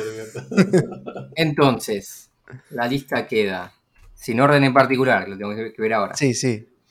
Elden Ring, Vampire Survivors, Cult of the Lamb, Tunic, Grounded, Signals, Endling, Norco, A Plague Tale y Dwarf Fortress. Ujú. Ujú. Mira, Bien. ¿puedo pasarla sencillo? No, no vamos a discutir esto porque yo creo que todos están de acuerdo. O sea, me pesa el pedo dejarlo al final, así que está Elden Ring primero, ¿no? Sí, creo que es el ganador menos discutido. sí, sí, sí. O sea, Sí, de la A ver, historia. El resto, eh, yo creo que. O sea, y yo que ya saben mi postura sobre el Ring, digo, sí, sí, va, va primero. O sea, Sí, a ver, yo creo que el de Ring eh, es. A ver, bueno, para, vamos, porque. sí. A ver. eh, yo te digo, eh, mm, Vampire Survivors ahí. yo creo Yo que creo Vampire que sí. Survivors está bien ahí, sí. Yo creo que Vampire Survivors está muy bien ahí. Es más, creo que es el único de esta lista que podría hasta luchar el puesto número uno. Mm. Sí, Em, y eso Sí, no, no casi- fue el último DLC, pero. sí. Sí, sí, sí. Es Casi, más, hasta, casi. hasta si alguien quiere plantear la discusión en el puesto número uno, creo que se podría dar. Em, pero creo que también ahí. Pará, por eso, vamos, vamos, a, vamos a ir ordenando. yo eh, casi que te discuto, eh, pero no, no, dejémoslo ahí. pero, pará, pará, pará, pará, pero vamos a ir ordenando un poquito. Eh, tenemos eh, eh, Cult of the Lamb. eh, En el puesto número 3. y yo ahí, no sé, yo, digamos, en principio te hago un enroque con. Te hago un enroque con A Plague Tale Requiem. Ahí, te-. ¿no? Yo te hago un enroque. Digamos, cambio a Plague Tale Requiem ahí al 3 y Cult of the Lamb al 9. Ahora, eso no quiere decir que ya se quede eh, a Plague Tale ahí en el puesto 3. Simplemente hago un, un enroque. Como en el ajedrez. No sé, yo para mí, Cult of Lamb está bien ahí en el 3. O sea, sí que considero que Pla- Playtale debe estar más arriba. Pero no sé. Bueno, por eso te digo, yo ahora, ahora nuevamente que uno queda en el 3 y que es simplemente cambiar el orden, digamos. Después eso no es que ya quedan definitivamente ahí. No, no, yo sé, yo sé, pero digo, Ujú. para Ok, mí, mi Cult eh, of the Lamb está bien ahí en el 3. No sé vos. eh. Pero me lo quisiste sacar hoy. Hoy me lo querías, me lo querías dejar afuera. Y ahora me lo venía a No, defender no, para no, que no, esté en no. el 3. Está- No, muy no, A a- era, era el único de lo que tenías que sí me gustaba, así que. A Cult of, Cult of the pasó porque dije, che, mira, hicimos esto, lo otro. No, no, no, no, no. Ahora no me venga con que, no, ahora que está bien. eh, no, no. Yo hago, ha- hago ahí el, el enroque. Pará, eh, ya hice un cambiazo. ahí. No lo puse Sí. todavía tan alto a Playtale, lo puse en el 5, lo cambié con Grounded. Grounded Está lo bien. bajé al 9. Grounded se puede mover todavía, pero ok, vamos a seguir acomodando de a poquito. Está bien. Eh, Yo no sé si discuto Cult of the Lamb en el puesto número 3, tampoco discutiría Playtale. Personalmente, no pondría ninguno de los dos porque no los conozco de la posibilidad. Bueno, ¿y el Tunic? ¿El Tunic cuarto lo dejamos? ¿O tendría que estar más arriba para vos, Mariano? eh, qué silencio, ¿eh? Em, mirá, yo de momento cambiaría Tunic con Norco.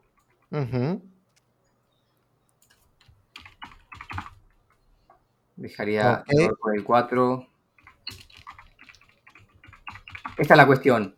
eh, y acá es lo raro. Eh, para mí, Norco en el puesto número 4 está bien. Y al mismo tiempo, sé que bajé a Tunic para ponerlo ahí, pero creo que Tunic iría más alto. Em, Si yo no sé si Norco estaría tan alto, ¿eh?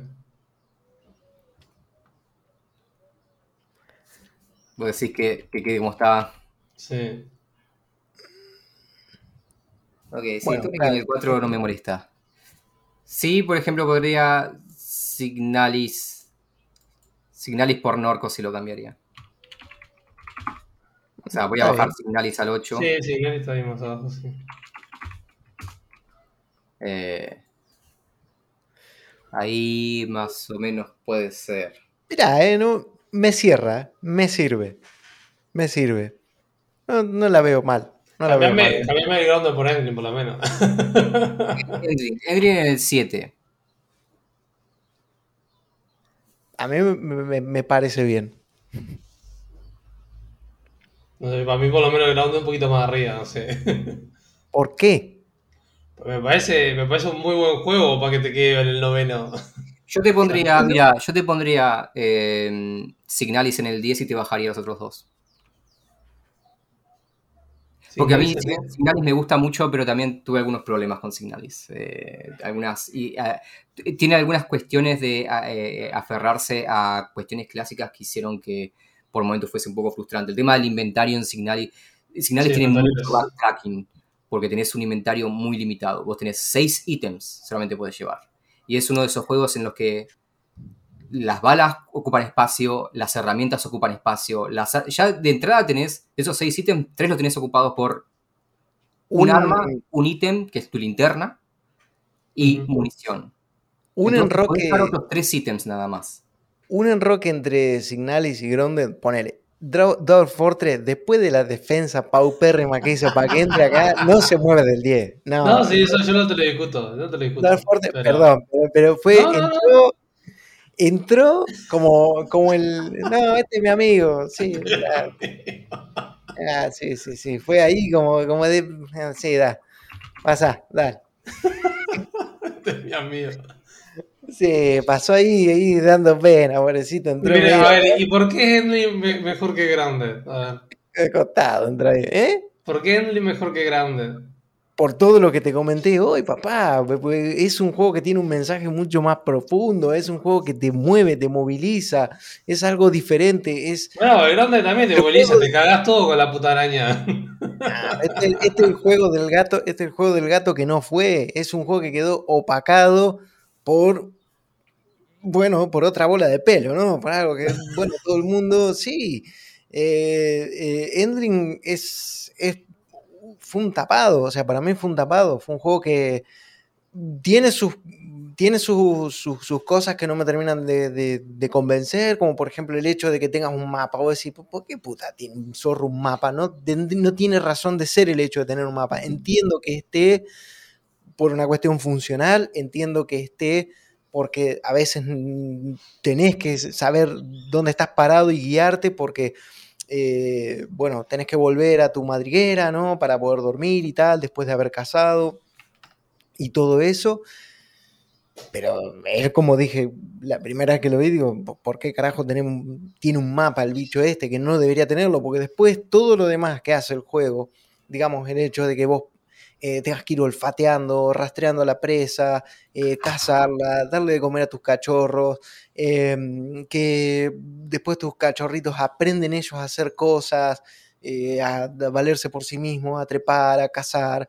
el hecho de que el juego hasta te deja elegir el color de los cachorritos, ¿me entendés? Y vos decís, bueno, pero es una tontería, porque todos los juegos te permiten hacer ese tipo de, de cosas, de customización, pero llega un punto donde vos digamos, adoptás esos, esas mierditas como, como tuyos y ya llega un momento donde vos decís, perderlos es inaceptable, ¿me entendés? Ya no querés que, les pase nada, los querés proteger, los querés cuidar.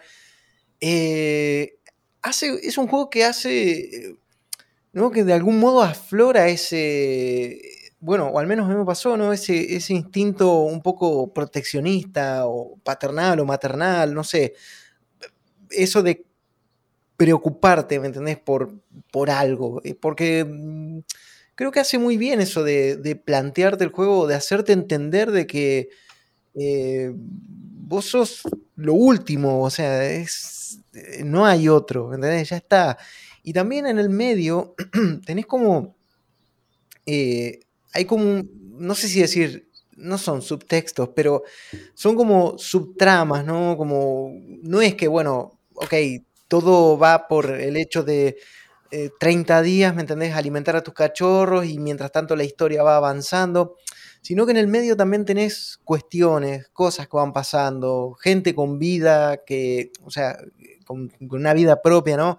Que le pasan cosas también y vos sos testigo de esos momentos, vos ves cómo esa, esa gente eh, de repente, no sé, eh, pueden ser un tremendo desgraciado, pero también es una persona que sufre, ¿entendés? Y no sé, creo que está muy bien como plantea el juego todo eso y no se siente, bueno, al menos yo no lo sentí forzado, digamos, a esos momentos o, o que el juego, bueno, te diga, o sea, son cosas que vos puedes pasar por alto. Si vos no vas a ese lugar, si vos no explorás, si vos no salís y recorres los caminos, digamos, por los que puedes andar, son cosas que te perdés. Son detalles que, que no viste y los podías ver en ese momento, en ese instante, si estabas en ese lugar. Si no, bueno, pasaron y, ya está. Vos podés salir, podés ir a buscar comida, darle de comer a tus cachorros y volverte a dormir. Y te perdiste todo lo que pasó en ese día. Ah. No, no, fuiste testigo de esos eventos, no fuiste testigo de cómo la vida de esas personas siguió adelante, ¿me entendés? Y, creo que en ese aspecto, digamos, está muy bien como lo plantea el juego. Eh, ya te digo, para mí fue algo, no sé, fue un, juego que conecté, conecté, muy fuerte con ese juego, conecté muy fuerte, de verdad. Eh, me gustan las experiencias narrativas, me gustan los juegos que me cuentan historias, pero sobre todo me gustan cuando las historias están bien contadas, digamos, y, que me dejan con, algo detrás, ¿no? Como, como, decir, bueno, ok, viste, es este tipo de videojuegos que cuando alguien viene y te dice, eh, alguien que nunca jugó un videojuego, ¿viste? Y, que vos le puedes contar esto y tranquilamente podría decir, bueno, ok, no sabes si le estás contando una película o si le estás contando un juego. o es algo que, digamos, es un tipo de juego que alguien que no esté familiarizado con el medio podría jugar y pasárselo bien, digamos. Eh, bueno, pasárselo bien, entre comillas, porque, digamos, quitando el mensaje que tiene, ¿no? Eh, pero digamos, me, parece que está, me parece que es un juego muy, muy bueno. Entonces, por todas esas cosas, te digo, ese juego está por encima de Grounded. ok, mira. Em, a partir de lo que se habló, ¿no? Siento que como que Cult of the Lamb hasta ahora es como es de acuerdo que sí, es buen juego. Estamos y, es como el acuerdo. Pero la verdad es que no escuché ningún argumento de por qué merece estar en el top 3.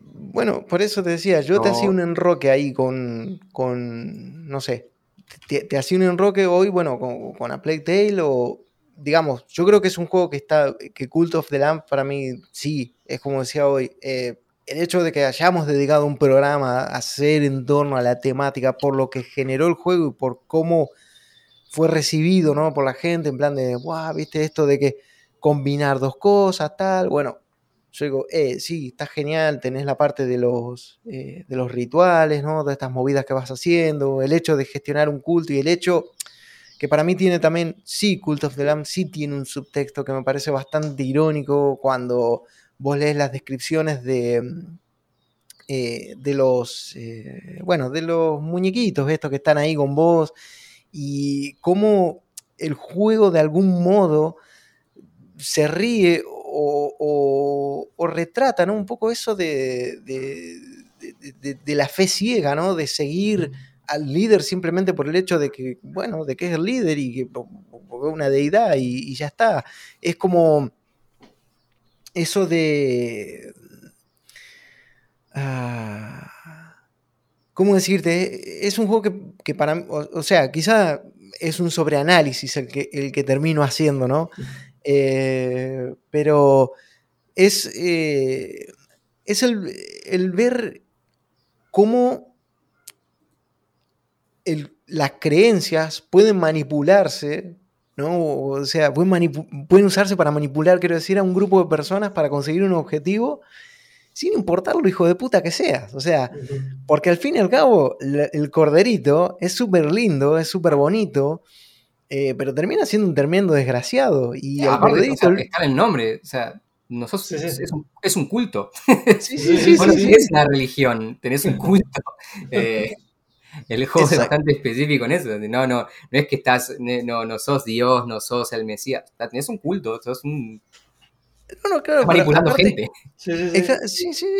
aparte vos agarrás así, tipo, eh, matás a alguien, ¿no? Vos decís, bueno, vamos a hacer un sacrificio, hacer un ritual y lo mandás ahí, que lo agarra una criatura, sale un tentáculo, ¿no? Como un cazul o algo así, pum, se lo lleva, ¿viste? Y explota en sangre, salen huesos y carne y los animalitos festejan, ¿me entendés? Como que, ¡guau! ¡Qué bueno! Mató a alguien, ¿me entendés? Y todos festejan y comen la carne, ¿me entendés? Del, del que murió, y así.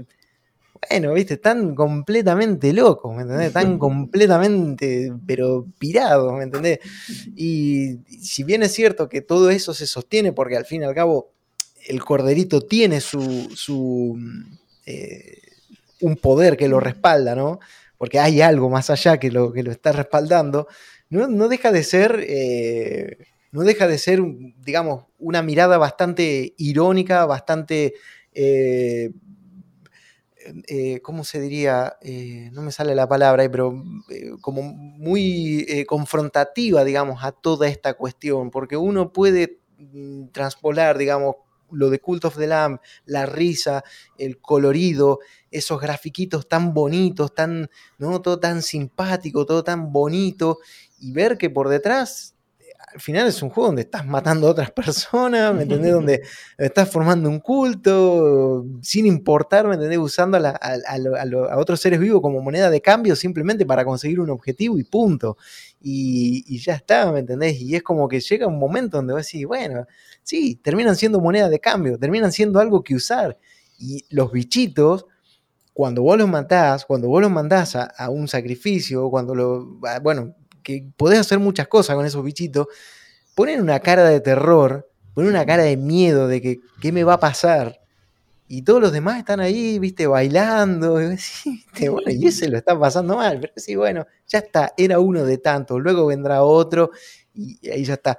Entonces sí, creo que es, eh, es un juego que, que digamos, que, está muy bien y que, como digo, plantea cosas, me parece bastante interesantes si uno lo analiza desde ese, desde ese subtexto, o sobreanaliza en este caso, quizás desde ese, desde ese punto de vista. Pero sí, a mí me parece que está, que está muy bien. Eh, pero bueno, tampoco lo iba a objetar, digamos, si quedaba...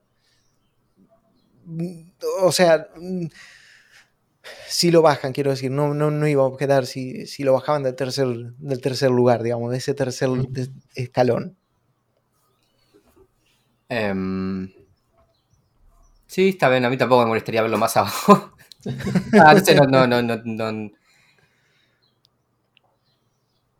A ver, empecemos de abajo para ¿querés trocar, ¿querés, trocar, ¿Querés trocar el Norco por el Cult of the Lamb? Lo podemos trocar. No ¿eh? ningún problema. Sí, trocalo, trocalo, no pasa nada. Puedes, puedes hacer ahí, puedes hacer ahí el, enroque.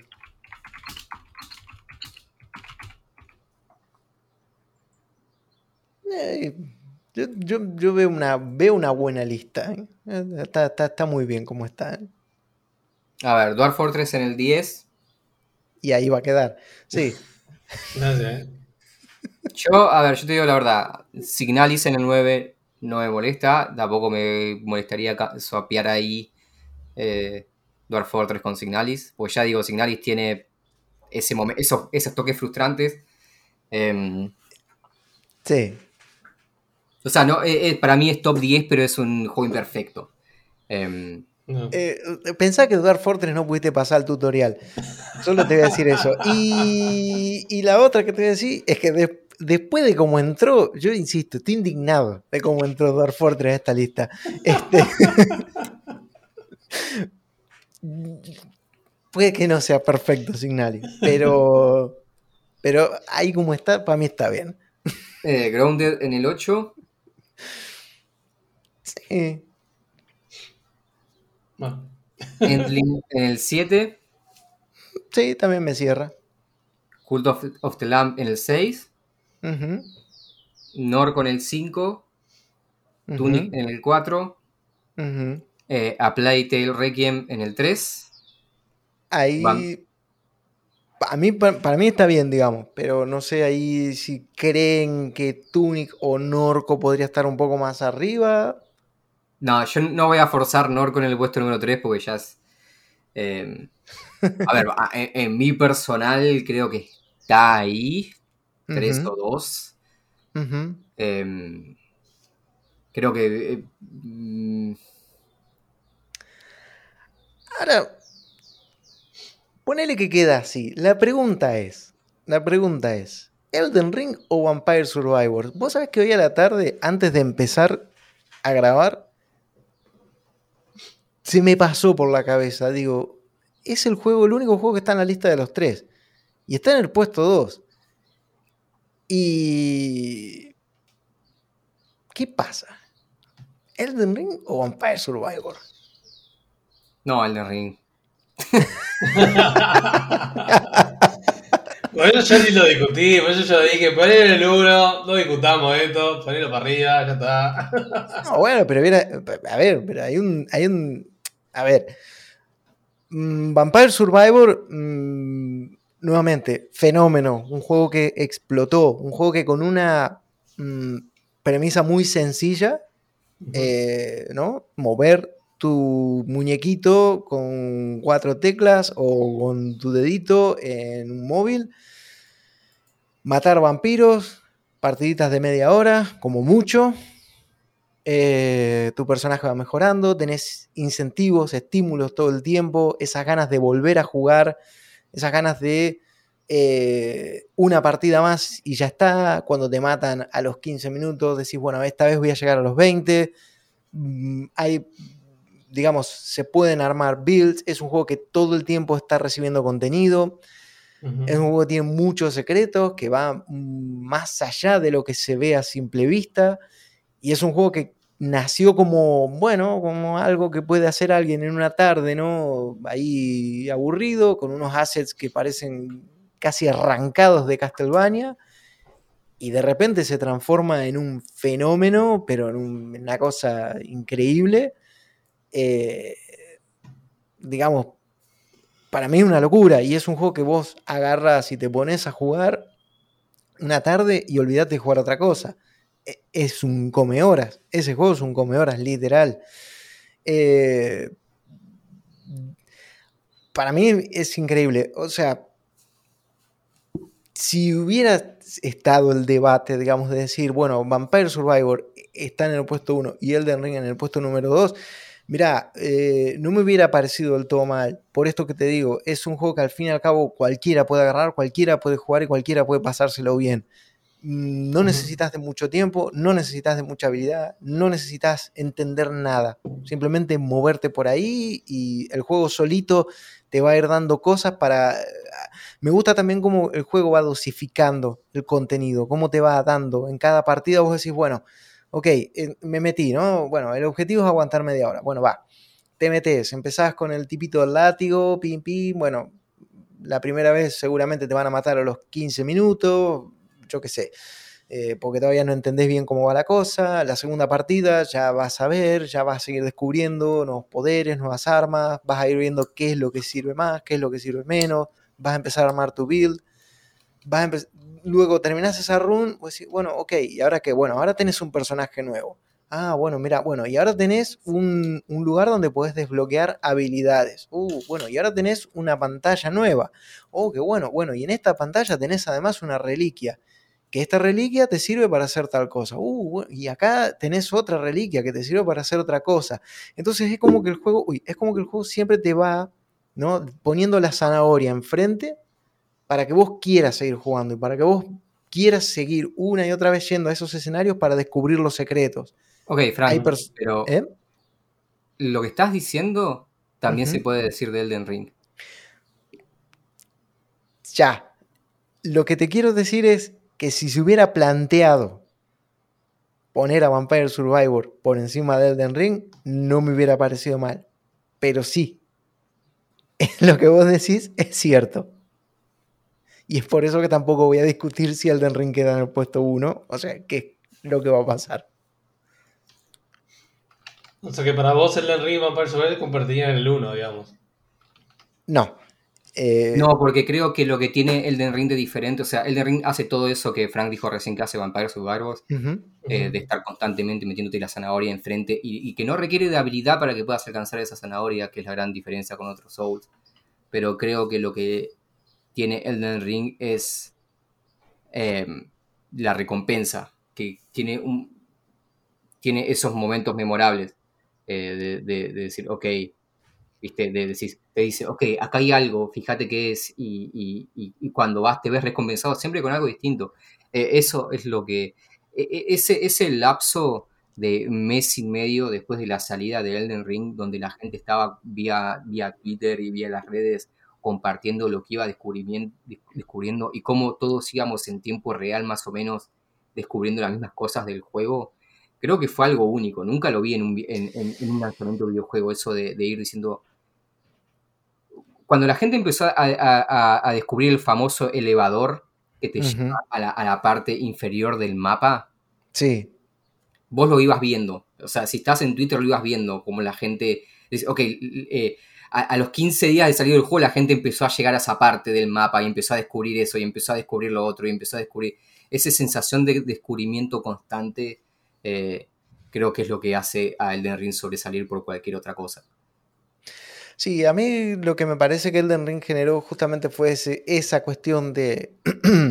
porque, a ver, si el juego va a estar en el puesto número uno, creo que también es prudente, ¿no? O no sé, imprudente, pero es, es, lógico también argumentar por qué el juego está en el puesto número uno. Y yo creo que Elden Ring lo que hizo, y es lo que estuve hablando con, bueno, con varias personas durante estas últimas semanas, ¿no? Porque con todo esto que surgió eh, de, Game Award, ¿no? Que si era, que si no era, que si era Good of War, o yo qué sé.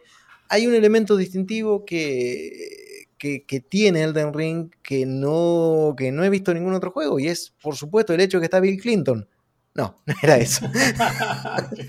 no, pero no, lo que quiero decir, el hecho de eh, lo que hace Elden Ring, eh, algo para mí que lo hizo algo especial y lo hizo un fenómeno también, es un poco lo que comentaba Mariano. Mm, mira, yo por cuestiones de la vida tuve la oportunidad de eh, de revisar ese juego y de analizarlo.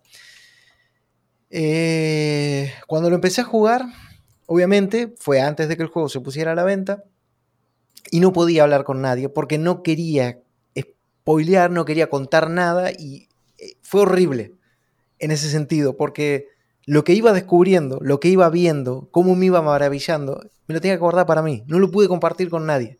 No lo pude compartir con nadie. Me perdí algo espectacular, a medias también, porque es cierto que, ah, bueno, justo también tenía un conocido, Axel, él también lo estaba jugando porque estaba escribiendo una guía respecto del The Ring tal, entonces era con la única persona con la que podía estar hablando, y era como todo el tiempo, ¿me entendés? Che, llegaste a esta parte, tú, sí, no, qué loco.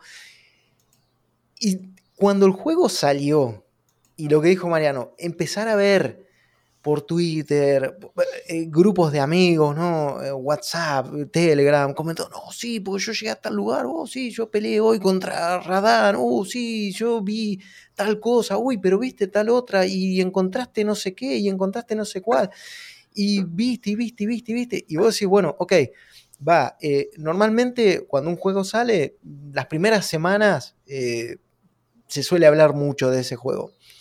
De Elden Ring seguimos hablando hoy, de Elden Ring todavía sigue saliendo noticias de eh, fulanito se pasó el juego sin que lo toquen, menganito hizo la run marcha atrás, el otro se pasó el juego con alfombra de baile, eh, surgió el, tipo este, el Let Me Solo Hair, surgieron eh, montones de speedruns, surgieron un montón de cosas, un montón de cosas que otros juegos no nos han dado este año.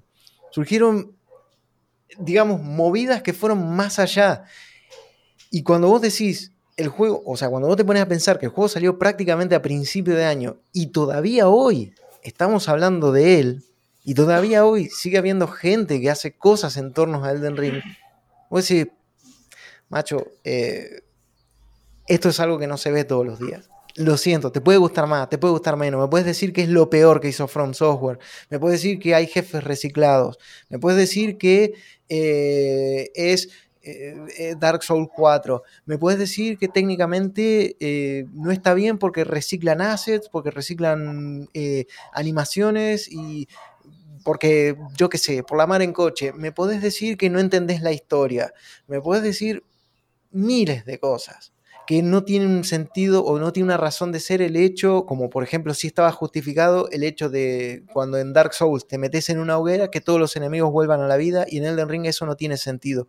Puedo entender que haya muchas cosas que que no le cierren en general a la gente de Elden Ring, pero lo que no se puede negar es que es un juegazo, o sea, es un juegazo por el simple hecho de, lo que acabamos de comentar, la sensación de descubrimiento, la satisfacción, la comunidad que se generó, el cómo hizo estallar algo que, mm, digamos, de algún modo, porque obviamente no, no, no todo es así, pero de algún modo, ¿no? Eh, en Dark Souls 1 y 2 olía cerrado, ¿no? Era algo muy de nicho, muy poca gente eh, jugaba eso, porque era, bueno, el juego difícil, el juego desafiante, lo que no todo el mundo está preparado para jugar, lo que no todos eh, pueden, yo que sé, acceder si no tienen habilidad. Eh, por supuesto, luego cuando salió Dark Souls 3 fue como un, un, boom que hubo y ese boom se incrementó aún más, que todavía no lo entiendo, con Sekiro, ¿no? Fue como, ah, quiero y seguramente ahora cuando salga Armored, Core también va a ser una locura. Eh, pero Elden Ring hizo que ese, ese, ese nicho, ese, ese, ese, circulito que era para, para, para, muy poca gente, sea algo masivo, sea algo masivo para un montón de personas. Porque eh, que si tenés las invocaciones, que si tenés las, la magia, que tenés un montón de variedad de armas, un montón de variedad de builds, eh, un montón de formas de, luchar contra un mismo enemigo. Pues sí, ya está. Eh, la cantidad de posibilidades que te ofreció From Software y el mundo que te dio From Software no te lo dio este año ningún otro juego. Ningún otro juego. Para mí es eso, es no solo un, juego maravilloso, digamos, eh, por, los momentos memorables, por cómo te quita el aliento con cada lugar nuevo que vas descubriendo, a pesar de que me digan, pero es que dura muchas horas. Eso no quita la, sorpresa y la, forma en que el juego tiene de maravillarte a cada, a cada paso que vas dando. Eh, yo qué sé, para mí es, fue el juego, la aventura, esa, esa cosa, es, esa, esa experiencia que, que la tenés tan vívida, digamos, hoy, en diciembre, como la tuviste en el momento en que el juego salió. Yo no sé, más no puedo decir para, para, para, para sostener y argumentar de por qué Elden Ring eh, es el juego de 2022. sí, qué sé yo. O sea, creo que hablamos un montón, hasta tenemos un, hicimos un especial al respecto. Em, sí, para mí no hay, no hay discusión, es el juego que dio más experiencias y es el juego que definió también lo que se espera de un juego de mundo abierto eh, respecto a lo que es crear un mundo lleno de misterios y que te incentive a explorar y, a, y, que no te quite la agencia en ningún momento también. Que, que también es un arma de doble filo también, porque es lo que hace que mucha gente por haya sentido que el juego era demasiado grande. Eh, que era algo que también ibas viendo con el pasar de los días y las semanas, que las semanas pasaban y la gente no llegaba al final, no llegaba al final y se preguntaba cuán grande eh, era el mundo y, de, estar maravillados pasaban muchos a estar hasta frustrados, porque éramos, ok, quiero ver el final, pero parece que cada vez que parece que llega al final el juego se sigue expandiendo. Que bueno, también es, parte de, lo que plantea, ¿no? Cuando creas un mundo muy grande también eh, haces que por ahí el jugador se sature. Pero al mismo tiempo creo que a diferencia de juegos, no sé, de, juegos de mundo abierto como los que hace por ahí Ubisoft, lo que tiene es el hecho de que, de que nunca te está eh, eh, obligando a hacer nada, o, mejor dicho, nunca te está, mm, digamos, abrumando sino que, la agencia te la da a vos todo el tiempo, también hace que, ese mundo abierto se sienta liberador también, en cierta, eh, en cierta forma. Em, pero sí creo que no hay punto de comparación. Es, eh, eh, y, va más allá de ser un Souls-like, me parece que, de, hecho diría que, el, elemento Souls-like es lo, menos importante que tiene ese juego. el, combate, los jefes y todo eso está muy bien, eh, pero, pero no va por ahí, para mí no va por ahí, no, no va ni por los builds, ni por el PvP, ni por la dificultad, ni nada de eso. Eh, por eso también creo que eh, es, es, el más accesible y creo que mucha gente se enganchó con, con Elden Ring, mucha gente que, que, no tiene interés en los Souls se enganchó con Elden Ring porque gran parte del gancho de Elden Ring no está en, en los jefes, no está en el combate, está simplemente en explorar, en agarrar el caballo y meterse en la primera cueva que ves y ver algo en el horizonte y seguirlo y así constantemente. Ahí está el, gancho. Em, y es donde, donde funciona, donde destaca.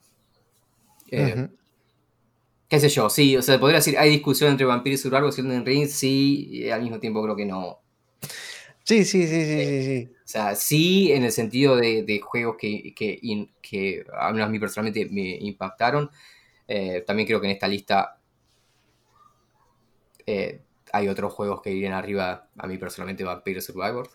Em, pero sí, no, no hay discusión. Creo que es el, menos discutido.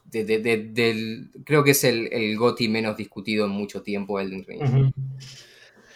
Sí. Ah, y, lo veo aún, aún saliendo de esta discusión que estamos teniendo. He visto discusiones en otras comunidades, en otras plataformas, aún estando God of War en, la discusión. Eh, o, por ejemplo, cuando ganó los Games Awards hace poco, Elden Ring, era como, no había nadie discutir ese premio. A, aún gente que te decía, mi GOTI es eh, God of War, cuando ganó Elden Ring no había nadie a discutirlo. Sí, sí, o sea, sí, sí, había un juego, eh, el, creo que el, más ultra defensor, bueno, el más ultra no porque tienes cada subnormal, pero creo que hasta los más centrados defensores de God of War como Goti, cuando vieron ganar el de Ring, dijeron, sí, si alguien le iba a ganar a este juego tenía que ser este otro juego. Sí, eh, sí, sí. No, No, hay discusión posible acá. Totalmente, totalmente. Totalmente. Em, yo no sé si hay mucho que mucho más que hablar, su señoría. Yo creo que hemos armado una lista bastante buena, eh, juegos con los cuales hemos disfrutado, evidentemente eh, hemos tenido un, año bastante bueno porque, bueno, hemos logrado, digamos, traer varios juegos a, la mesa, hemos eh, puesto varios títulos, hemos tenido que dejar algunos afuera porque, bueno, solamente eran 10 los que podían entrar en esta lista.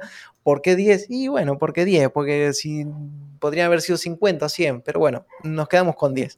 10 eh, experiencias que, nos han marcado, que nos han eh, hecho vivir algo diferente o algo que otros juegos por ahí de repente no, lo hicieron.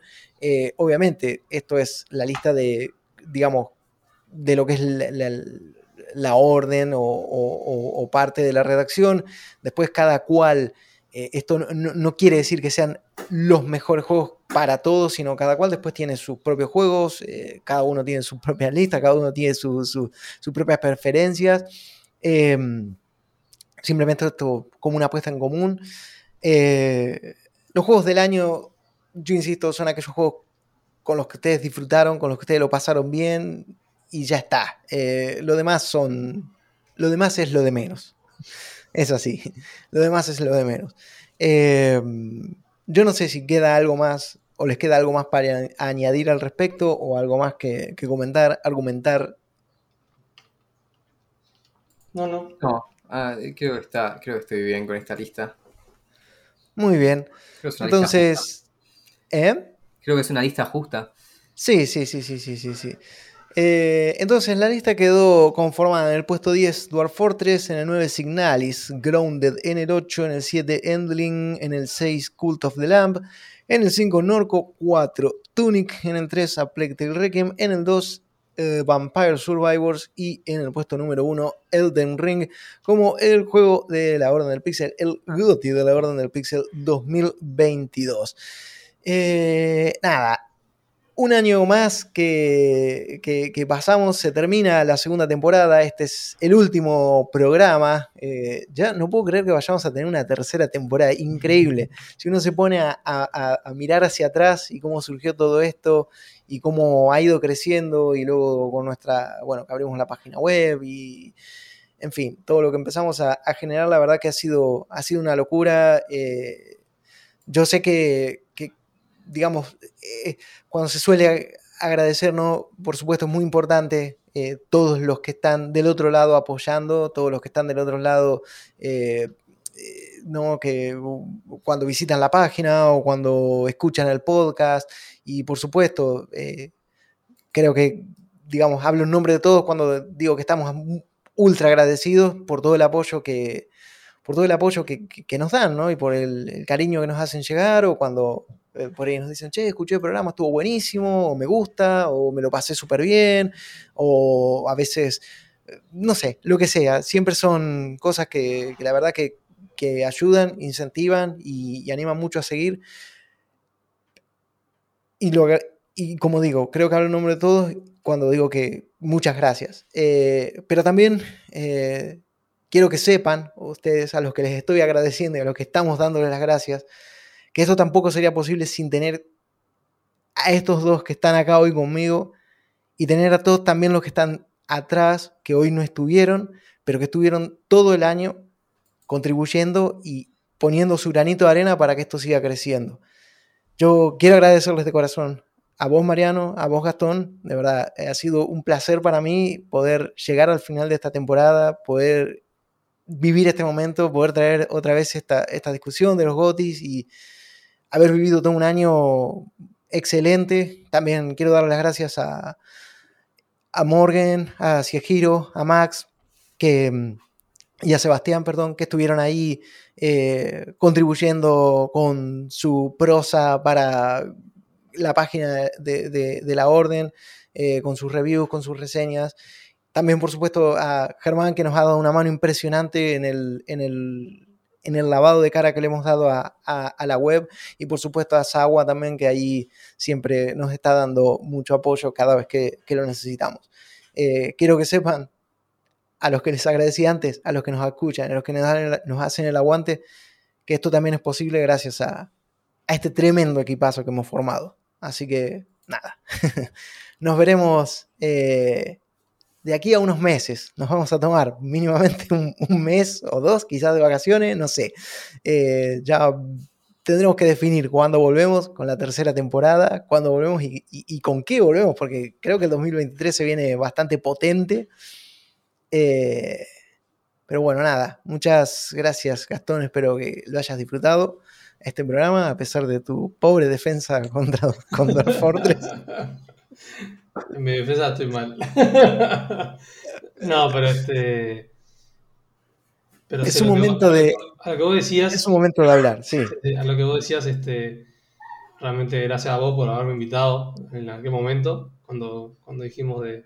Cuando dijiste de, che, ¿te parece hacemos un podcast? Y, este, y que, bueno, creo que todo arrancó ahí, ¿no? Este, o sea, ya veníamos de antes, pero digo, yo creo que, que arrancó. ese fue el pasito ese fue el pasito que, necesitábamos todos y, fue con lo que para mí emprendió todo esto y bueno, yo realmente agradezco Pila este, todo el apoyo que, nos da mismo también por el tema de por el tema de, las reviews que escribimos y, este, y todo, bueno, en serio, muchas gracias, Amo vos estás siempre ahí, le metes un montón de garra. No, no, no, no, no. Basta. Así que. No era, no era la intención que, que nos las estemos autocromando. no, pero, pero en serio, yo creo que se tenía que decir y. Se tenía que decir y se dijo, así que. nada, este. Y bueno, y obviamente, gracias a todos los que nos escuchan y leen las reviews y, y miran los videos o, nos dan un, me gusta ahí en Instagram o lo que sea. En serio, gracias a todos.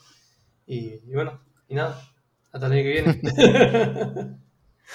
Marian, lo mismo digo, un placer enorme haber compartido otro año, otro año con vos y, bueno, nada, eh, es tu momento de, hablar. Tiene, ahí su momento para decir aguante Bill Clinton o algo así. Eh, sí, tengo, tengo acá mi, adolescente troll que va a sumarse a, dar un mensaje extraño. No, nada, gracias a ustedes por el trabajo que hacen desde su lado y, y a todos los que están contribuyendo desde donde pueden.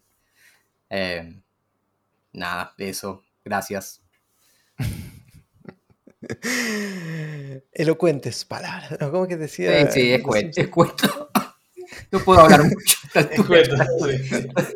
Estoy con el resto. Ahora, carreteando hace, falta La, hace falta la musiquita. Para, para, para, para, para, para. Como, como el, de, el de los Simpsons, ¿te acordás? Eh, sí, sí el comisionado de limpia. Muchas gracias a todos, espero que estén bien. Nada, veremos qué nos, qué nos trae el 2023. Por lo pronto, felices fiestas a todos. Exacto, felices fiestas. El 2022. Felices fiestas. Felices fiestas y nos vemos. Y bueno, como siempre, eso. Eh, si llegaron hasta aquí, gracias. Recuerden visitar nuestra página web www.ordenpixel.com. Síganos en Instagram, Facebook, en Twitter como arroba ordenpixel. Visiten nuestro canal de YouTube también y recuerden que pueden escuchar esto en Spotify y en otras plataformas podcasteras eh, de su preferencia. Así que nada, búsquennos que por ahí andamos. Un abrazo grande a todos. Que tengan un muy buen año, o sea, que terminen muy bien este 2022, que empiecen mucho mejor el 2023 y como siempre, eh, nada, nos vemos la próxima y recuerden, nunca dejen de jugar. Adiós.